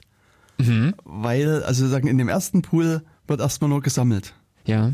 Bis sozusagen so eine, äh, so eine, so eine Art Grundrauschen, will ich mal sagen, an Zufall drin Mhm. ist. Und dann gibt es sozusagen so einen Überlaufstutzen. Mhm. Und wenn da genug äh, Zufall drin ist, dann, dann läuft das sozusagen in den zweiten Pool. Ja. Also Naja, jetzt, um das mal so ein bisschen bildlich zu... Naja, es ist, wir reden ja gerade von Puls. Also. Genau, genau. Also da läuft es dann, dann rein. Und, und dann ist es halt so, dass das jetzt äh, der Kernel dann aus dem Pool sozusagen den Zufall eventuell rausnimmt. Also Kann es sein, dass er sozusagen seinen sein Zufallssauger da reinhält und, und, und, und dann da rumsaugt. Und dann kann es aber irgendwann sein, dass der leer ist, der Pool. Und dann, dann hält der Sauger an und wartet erstmal, bis der nachgelaufen ist und dann, dann saugt er weiter und dann wird wieder ähm, wird, wird sozusagen weiter äh, Zufall nachgeliefert sozusagen.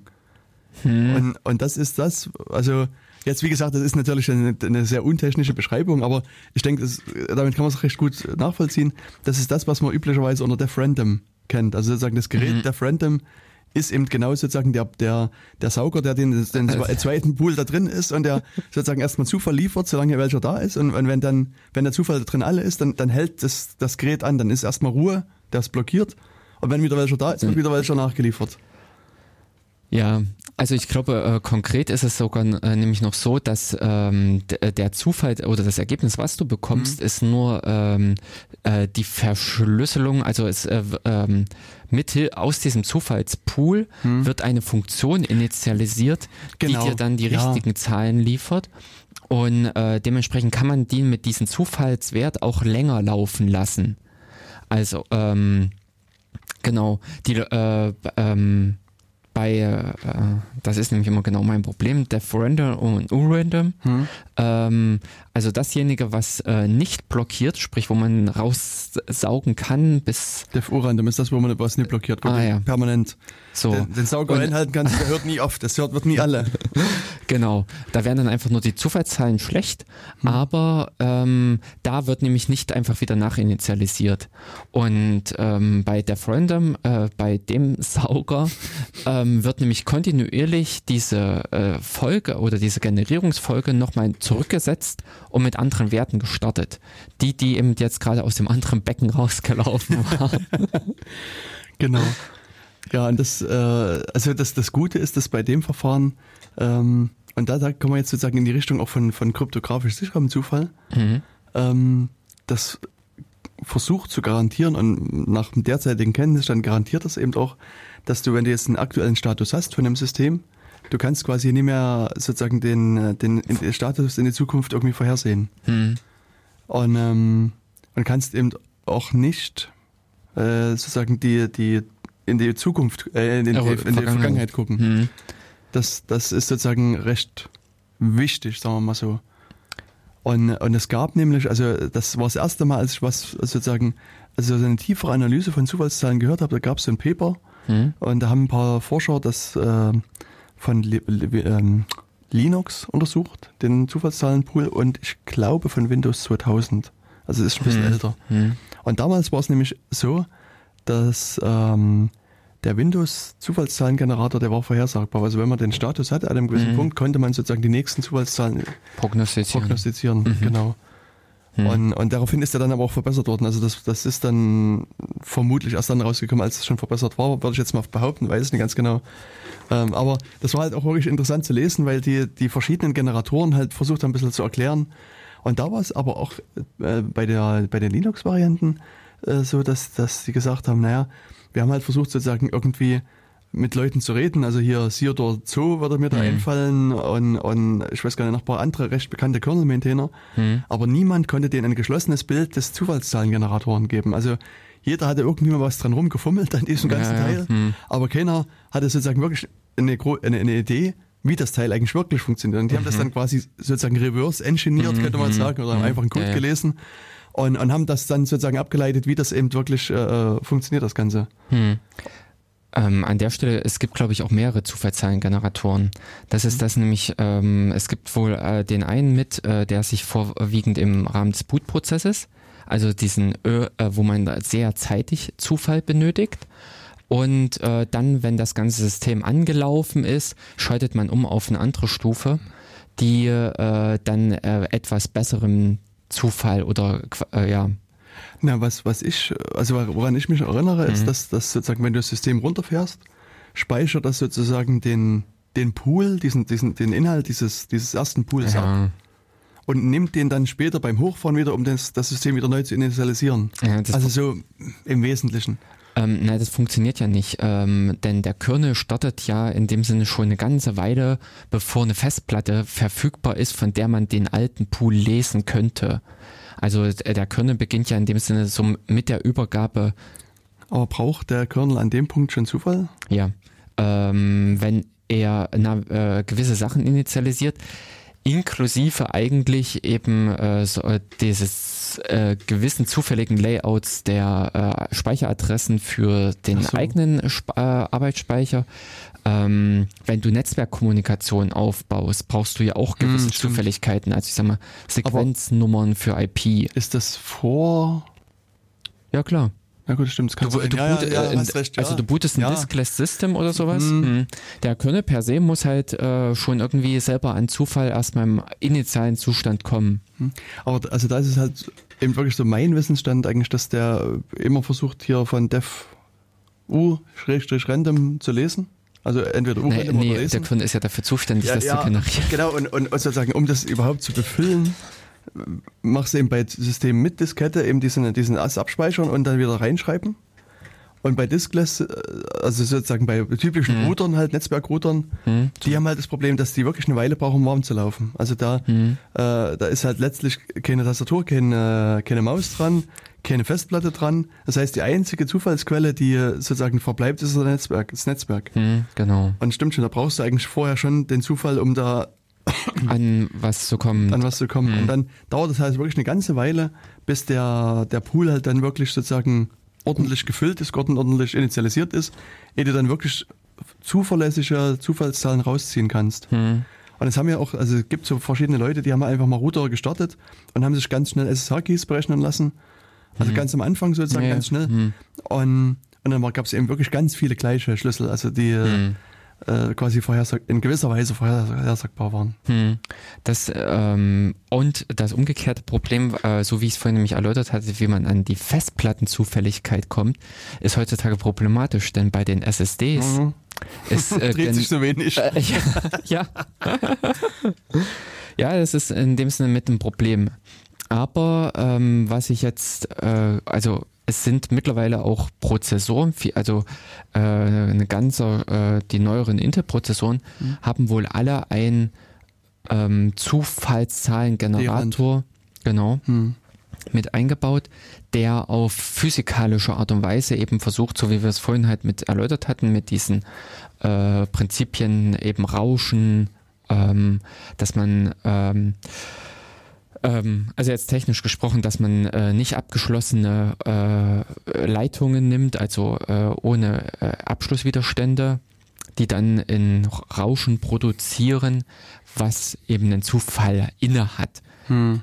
der, äh, und das ist das, was ich eben ja vorhin schon mit äh, an dem Geiger äh, mit äh, ge- genannt hatte, der nicht unbedingt so, so super zufällig ist, wo ich es dann nämlich interessant äh, fand, ähm, es gibt halt Verfahren, die diesen Zufall wiederum äh, oder diesen nicht so sauberen Zufall zufällig machen. Dass man sogenannte, ich übersetze es jetzt mal als Weisungsfunktion, also Whitener, äh, äh, Also, also nee, Wei also, Weis, also nicht Weisung im Sinn, in dem Sinne, dass ich Nee. dir eine Anweisung gebe, sondern eine, Äh, eine Farb, äh, Farbverweisungsfunktion Ja. sozusagen. genau. Whitening. Ja, genau. Ähm, Funktion hat, die genau dann diese Probleme nämlich rauskorrigiert. Ja. Ähm, indem man dann auch wiederum auf solche physikalischen Sachen zurückgreifen kann, die vielleicht nicht so super sind, die man aber einfach aufbessern kann.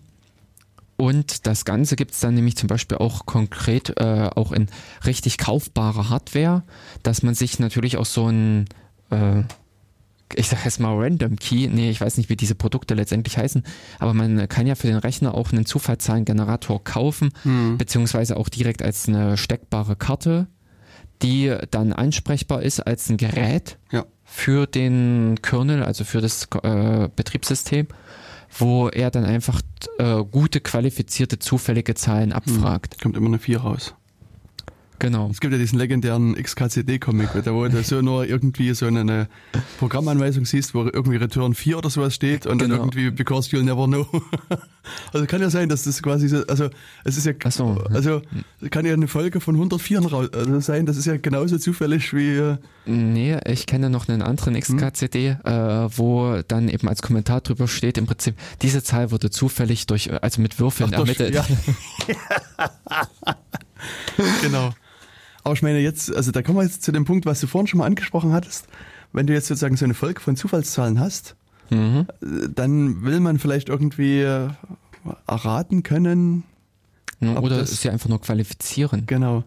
Und da gab es also in, in, ähm, in oder gibt es ja immer noch in den USA diese Standardisierungsbehörde, diese NEST, die bestimmt auch schon mal ein Thema hier war, National Institute for Standards and Technology. Und die haben so eine ähm, so Standards entwickelt, diese FIPS-Geschichten, Mhm. also Federal Input Processing Standard oder wie auch immer das heißt. Ich weiß nicht, ich habe zu viel so ein Zeug mir angeguckt. ja. Und, ähm, und da gibt's also die, also was eben eine große Rolle spielt, ist der FIPS 140 äh, Standard. Mhm. Wo auch irgendwie OpenSSL ganz stolz war, dass sie irgendwie mal diese, also eine, ich weiß nicht, ob es aktuell noch so ist, aber es gab mindestens eine Version, die war eben zertifiziert nach FIPS 140 und da Mhm. war alles super. Ja, ich glaub, nicht mehr schief gehen. Und, und die haben sozusagen in, in den in früheren Varianten so eine ganze Reihe von Tests halt vorgeschlagen, die man machen soll gegen so eine Folge von Zufallszahlen, um dann eben abzuschätzen, ist das jetzt äh, guter Zufall oder nicht so guter Zufall. Mhm. Und also das Einfachste ist, also du, äh, sag mal, die gehen davon aus, dass du eine Folge von, von Nullen und Einsen komm, Mhm. bekommst. Und du nimmst dir sozusagen so, ein, so eine Folge von 20.000 Zahlen und zählst da einfach die Einsen drinne. Mhm. Und dann müssten, ich sag mal, im besten Falle, also naja, im besten Fall ist auch Ja, falsch, doch, aber, aber, hm. müssten ungefähr 10.000 Einsen Hm. drinstecken. Und, und die haben dann halt hier eine Range vorgegeben und haben gesagt, also alles, was, also wenn es mehr als 9.725 Einsen sind oder weniger als äh, 10.275, dann ist es akzeptabel. Dann ist sozusagen, dann gilt der Test als Mhm. bestanden. Und dann geht's weiter, dann fangen sie an zu, zu äh, zählen, wie viel ähm, Aber äh, da würde ich jetzt mal kurz äh, einhaken, weil das äh, lag mir nämlich vorhin auch schon bei den Zufallszahlengeneratoren Hm. mit diesen äh, periodischen äh, Zahlenfolgen, fiel mir das nämlich auch mit ein. Ähm, dass man im Prinzip Teile dann davon. Ähm, nee, ich würde jetzt nochmal kurz äh, diesen Schritt, so wie du es gerade beschrieben hast, mit den Nullen und Einsen, dass man in diesen 20.000 Ziffern, die man da gebildet hat, ähm, zählt, wie häufig kommen die vor. Denn das letztendlich führt äh, uns im Prinzip ja auf die Entropie. Das ist das, was ich mir jetzt selber nur im Prinzip als das Maß an, für Zufälligkeit zusammengereimt habe, dass man eine Zahlenfolge als zufällig an, äh, ansieht, wenn sie in dem Sinne eine Entropie von 1 hat. genau. Aha. Okay. Denn Und also das ist auch, also das, war jetzt sozusagen die Abkürzung, die du genommen hast. Weil, also diese Verfahren, die finde ich zwar, also sozusagen auch wieder zum Probieren und zum Rumspielen recht interessant. Aber die haben halt eben auch, auch verschiedene Schwächen und deswegen hat die NIST die dann irgendwann rausgenommen. Also in neueren Standards sind halt eben sich so eine, auf so eine Ent- Entropie bezogene Diskussion verlassen, also zurückgezogen. Boah. Genau, und, und das, ähm, ich weiß gar nicht mehr, also das ist, äh, es gibt äh, wieder so, eine, so ein anderes Dokument, was aber so eine Art äh, Diskussionsphase noch ist. Mhm. Ähm, und da, und das ist aber so ziemlich jetzt kurz vor der Endanfertigung. Äh. Mhm. Und, und die äh, sozusagen äh, ge- legen bestimmte ähm, Kriterien an die Entropie Aha, fest mhm. und, und, und haben dann sozusagen auch so entropiebezogene Tests, die da, da, drin sind, die aber also jetzt ist- also zu weit gehen, die zu erklären. Äh, Wer schon mal mit verlinken, der interessierte Leser kann äh, das mal Mhm. sich angucken. Und, ähm, und, und die versuchen sozusagen anhand dessen jetzt äh, zu entscheiden, ob das eine gute Zufallszahlenquelle ist oder auch nicht. Hm. Denn äh, das, was äh, jetzt im Prinzip äh, mit war, dieses ganz einfache Beispiel, eine Folge von Nullen und Einsen, 10.000 und 10.000, also perfekt, Ja. ähm, muss nicht zufällig sein. Richtig, genau. Denn ähm, das ist ja in dem Sinne Zufall, wieder mit dem Gedanken, äh, n- nicht vorhersagbar. Hm.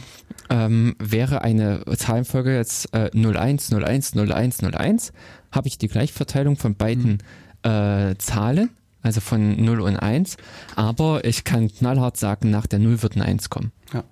Auf der anderen Seite kann es ja auch so sein, dass du, sagen wir mal, jetzt wenn man nur diesen einen Test betrachtest, Mhm. äh, eine Folge von meinetwegen 8000 Einsen und 12.000 Nullen hast, die sozusagen von einem perfekten Zufallszahlengenerator rausgeworfen sind, die perfekter Zufall sind, Mhm. wo aber der Test schon sagen würde, nee, rausgefallen. Ist außerhalb der Grenzen. Ist, Okay. also ich meine, wie Aha. gesagt, es gibt da noch so Ja. eine Reihe von anderen Tests, die dann mit durchgeführt werden, die sozusagen das dieses Risiko einschränken sollen, aber grundsätzlich ist es eben auch hier sozusagen bei dir, den Tests, es gibt da noch irgendwie so, so einen Test, wo du dann zählst, wie häufig aufeinanderfolgende äh, Folgen kommen und ähm, ich weiß gar nicht, drei, also ich glaube vier Tests gab es da und Mhm. sozusagen, wenn, wenn dann alle bestanden sind, dann Ja. sind die dann davon ausgegangen, ja, das ist wohl eine Zufallsquelle, aber auch da äh, ist es eben nie ausgeschlossen, dass du äh, letztlich auch in Zufallszahlen, also einen echten Zufall hast, wie zum Beispiel so eine, eine was wir am Anfang hatten, radioaktive. Quelle. Mhm. Und, und die, dass, dass der, der Test sagt, nee, Das ist das nicht ist, zufällig. ist nicht geeignet, ist nicht zufällig. Mhm. Und, und das ist halt sozusagen hier ein, ein real existierendes Problem gewesen, wo sie auch gesagt haben, ähm, also die, das ist sozusagen oft aus der Sicht auch zu Mhm. unzuverlässig. Gut, wobei ich da eben auch äh, gelesen habe, dass, und das kann man auch so ein bisschen nachvollziehen, dass die ähm, äh, eben Radioaktivität oder dieser radioaktive Zerfall, wenn man ihn mit einem Geigerzähler zum Beispiel misst, also wie oft knattert das, ähm, ist eben nicht zufällig. Das ist wesentlich, ähm, also das, was man bei dem Knackern, das ist glaube ich auch der Fehler, äh, zufällig ist das äh, der Zerfall, wann ein Atom also wann zerfällt ein Atom? Aber das, was wir mit dem Geigerzähler messen, ist ja, wann ist ein Atom in dieser Menge zerfallen und eben auf den Detektor getroffen. Sprich, ich, also jetzt so mal äh, gesagt, ähm, so aus dem Bauch heraus, das ist dasselbe Problem, wie wir vorhin mit der Addition und Multiplikation bei unseren beiden Würfeln haben, dass wir dadurch, dass wir die Kombination aus zufälligen ähm, Ereignissen hernehmen, also nicht das eigentlich ursprüngliche zufällige Experiment, sondern eine Kombination aus dem, erzeugen wir etwas, was verschoben zufällig ist. Und das Problem im Prinzip bei dem ähm, äh, na, Detektor, also äh, bei dem Geigerzähler, dass man dann natürlich die, äh, Pro das Problem hat, dass es wesentlich häufiger Abstände gibt, in denen ein ähm, Schweigen ist, also in dem nichts passiert, als eben dieses Knackern. Genau. Also das ist auch das, was, was ich hier gehört habe, dass, ähm, dass, also, dass dieser Geigerzähler eben keine Gleichverteilung am Ende produziert. Das, das glaube was du auch das meinst. habe ich auch gelesen. Hm? Genau, sondern du hast letztlich so eine gaußsche Glockenkurve. Genau das, was du, also wenn du anfängst mit zwei Würfeln Hm? äh, zu würfeln, stimmt. hast du auch Ja, so, eine, ja. so eine leichte, also da natürlich mit Ja. vielen Stufen drin, Hm. aber man könnte jetzt auch auf die Idee kommen zu sagen, ich würfel mit zehn Würfeln und mach das Experiment. Mhm, und dann kriegst du genau. halt so eine wesentlich feiner abgestufte Glockenkurve. Also das, wenn ihr noch sozusagen ein Besitzer von D-Mark-Scheinen seid, auf Oh. dem, ich, ich glaube, es war der 10 D-Mark-Schein, Hm. da war eben auch diese gaußsche Glockenkurve mit dra drauf gezeichnet. Hm. Und also das ist auch das, was man so üblicherweise als Normalverteilung bezeichnet. Und, ähm, und genauso ist wohl äh, dieser ähm, Das das, Geigerzähler. das Geigerzähler-Prinzip, dass das eben nicht gleich verteilt ist, dass man keine gerade Linie hat, sondern eben auch so eine also so eine Art Berg, so eine, wie eine Art, wirklich wie eine Glocke sieht das aus, diese Kurve. Und Mhm. Ja, Und dass das natürlich dann durch so einen Test durchfällt, ist an der Stelle auch richtig. ja, natürlich. Ja. Aber das, wo ich dich vorhin im Prinzip so unterbrochen hatte, ähm, war ja genau dieser Punkt, äh, dass dieser, der, der einfache Test eben äh, nur wir zählen, wie viel Nullen und Einsen, ist der Anfang. Und dann kommt man halt zu diesem Problem, gibt es Kombinationen, die wiederkehren? Genau. Denn äh, mir als praktisch äh, der- ein Programmierfehler, den man in dem Sinne machen kann, ist, äh, man nimmt diese ganz normale Random-Funktion her und äh, weil es billig ist, nimmt man dann einfach die ähm, und. Also per und nimmt man sich die letzten Bits raus. Was weiß ich, ich man braucht im Prinzip Zahlen von äh, 0 bis 32. Also macht man hinten dann und 32 und nimmt sich nur in dem Sinne die letzten fünf Bits aus der zufällig generierten Zahl heraus. Und das ist nämlich wiederum nicht mehr garantiert durch diese periodischen Funktionen, dass die in Teilen zufällig ist. Ja. Sodass man dann an dieser Stelle sich im Prinzip im Fuß geschossen hat. man hat zwar im Prinzip den zufälligen Anfang gehabt, aber in dummer Weise diesen Zufall zerstört. Man muss an dieser Stelle, wenn man die Zahlen reduzieren will, auch auf 32, muss man modulo 32 arbeiten. Genau. Und ich kann mich erinnern, das, also aber das ist auch schon wieder zu lange her. Ähm, es gibt so ein schönes Chat-Programm für den Browser. Hm? Das heißt ja CryptoCat. Achso, hm? Also verschlüsseltes Chatprogramm im Browser, alles super, fantastische Sache. Und ähm, der Programmierer hat das halt in, in JavaScript umgesetzt, so ein kleines Plugin, lädt man es runter, startet, gibt einen Raum ein, Name ein und ist in, in so einem Raum und alles wird verschlüsselt und ah, fantastisch. Und dann hat sich aber auch jemand mal sozusagen das angeguckt und, und da gab es in, in JavaScript das Problem, dass du auch die Zufallszahlen, also ich habe die Details mittlerweile wieder vergessen, aber du kriegst, er hat sie nie in der Form rausgekriegt, wie er sie brauchte. Und er hat halt sozusagen so ein paar Funktionen zwischengeschalten Hm? und, äh, und hat sozusagen sich dann die Zufallszahlen zurechtgebastelt, die er brauchte. Mhm. Und dann war es aber so, dass er ähm, so Pi mal Daumen, also er braucht die Zahlen von 0 bis äh, 9. Also, Hm? Genau. Und jetzt müsste jeder mit der Wahrscheinlichkeit von 10% auftauchen. Aber die 0 tauchte halt mit der Wahrscheinlichkeit von 10, Komma irgendwas Prozent auf. Und die anderen Zahlen halt waren dann sozusagen gleich verteilt mit 9, Komma irgendwas Prozent. Das heißt, und das hast du auch schön, das konnte man dann irgendwie auch mal die, die Zufallszahlen einfach mal ausgeben lassen und, und plotten.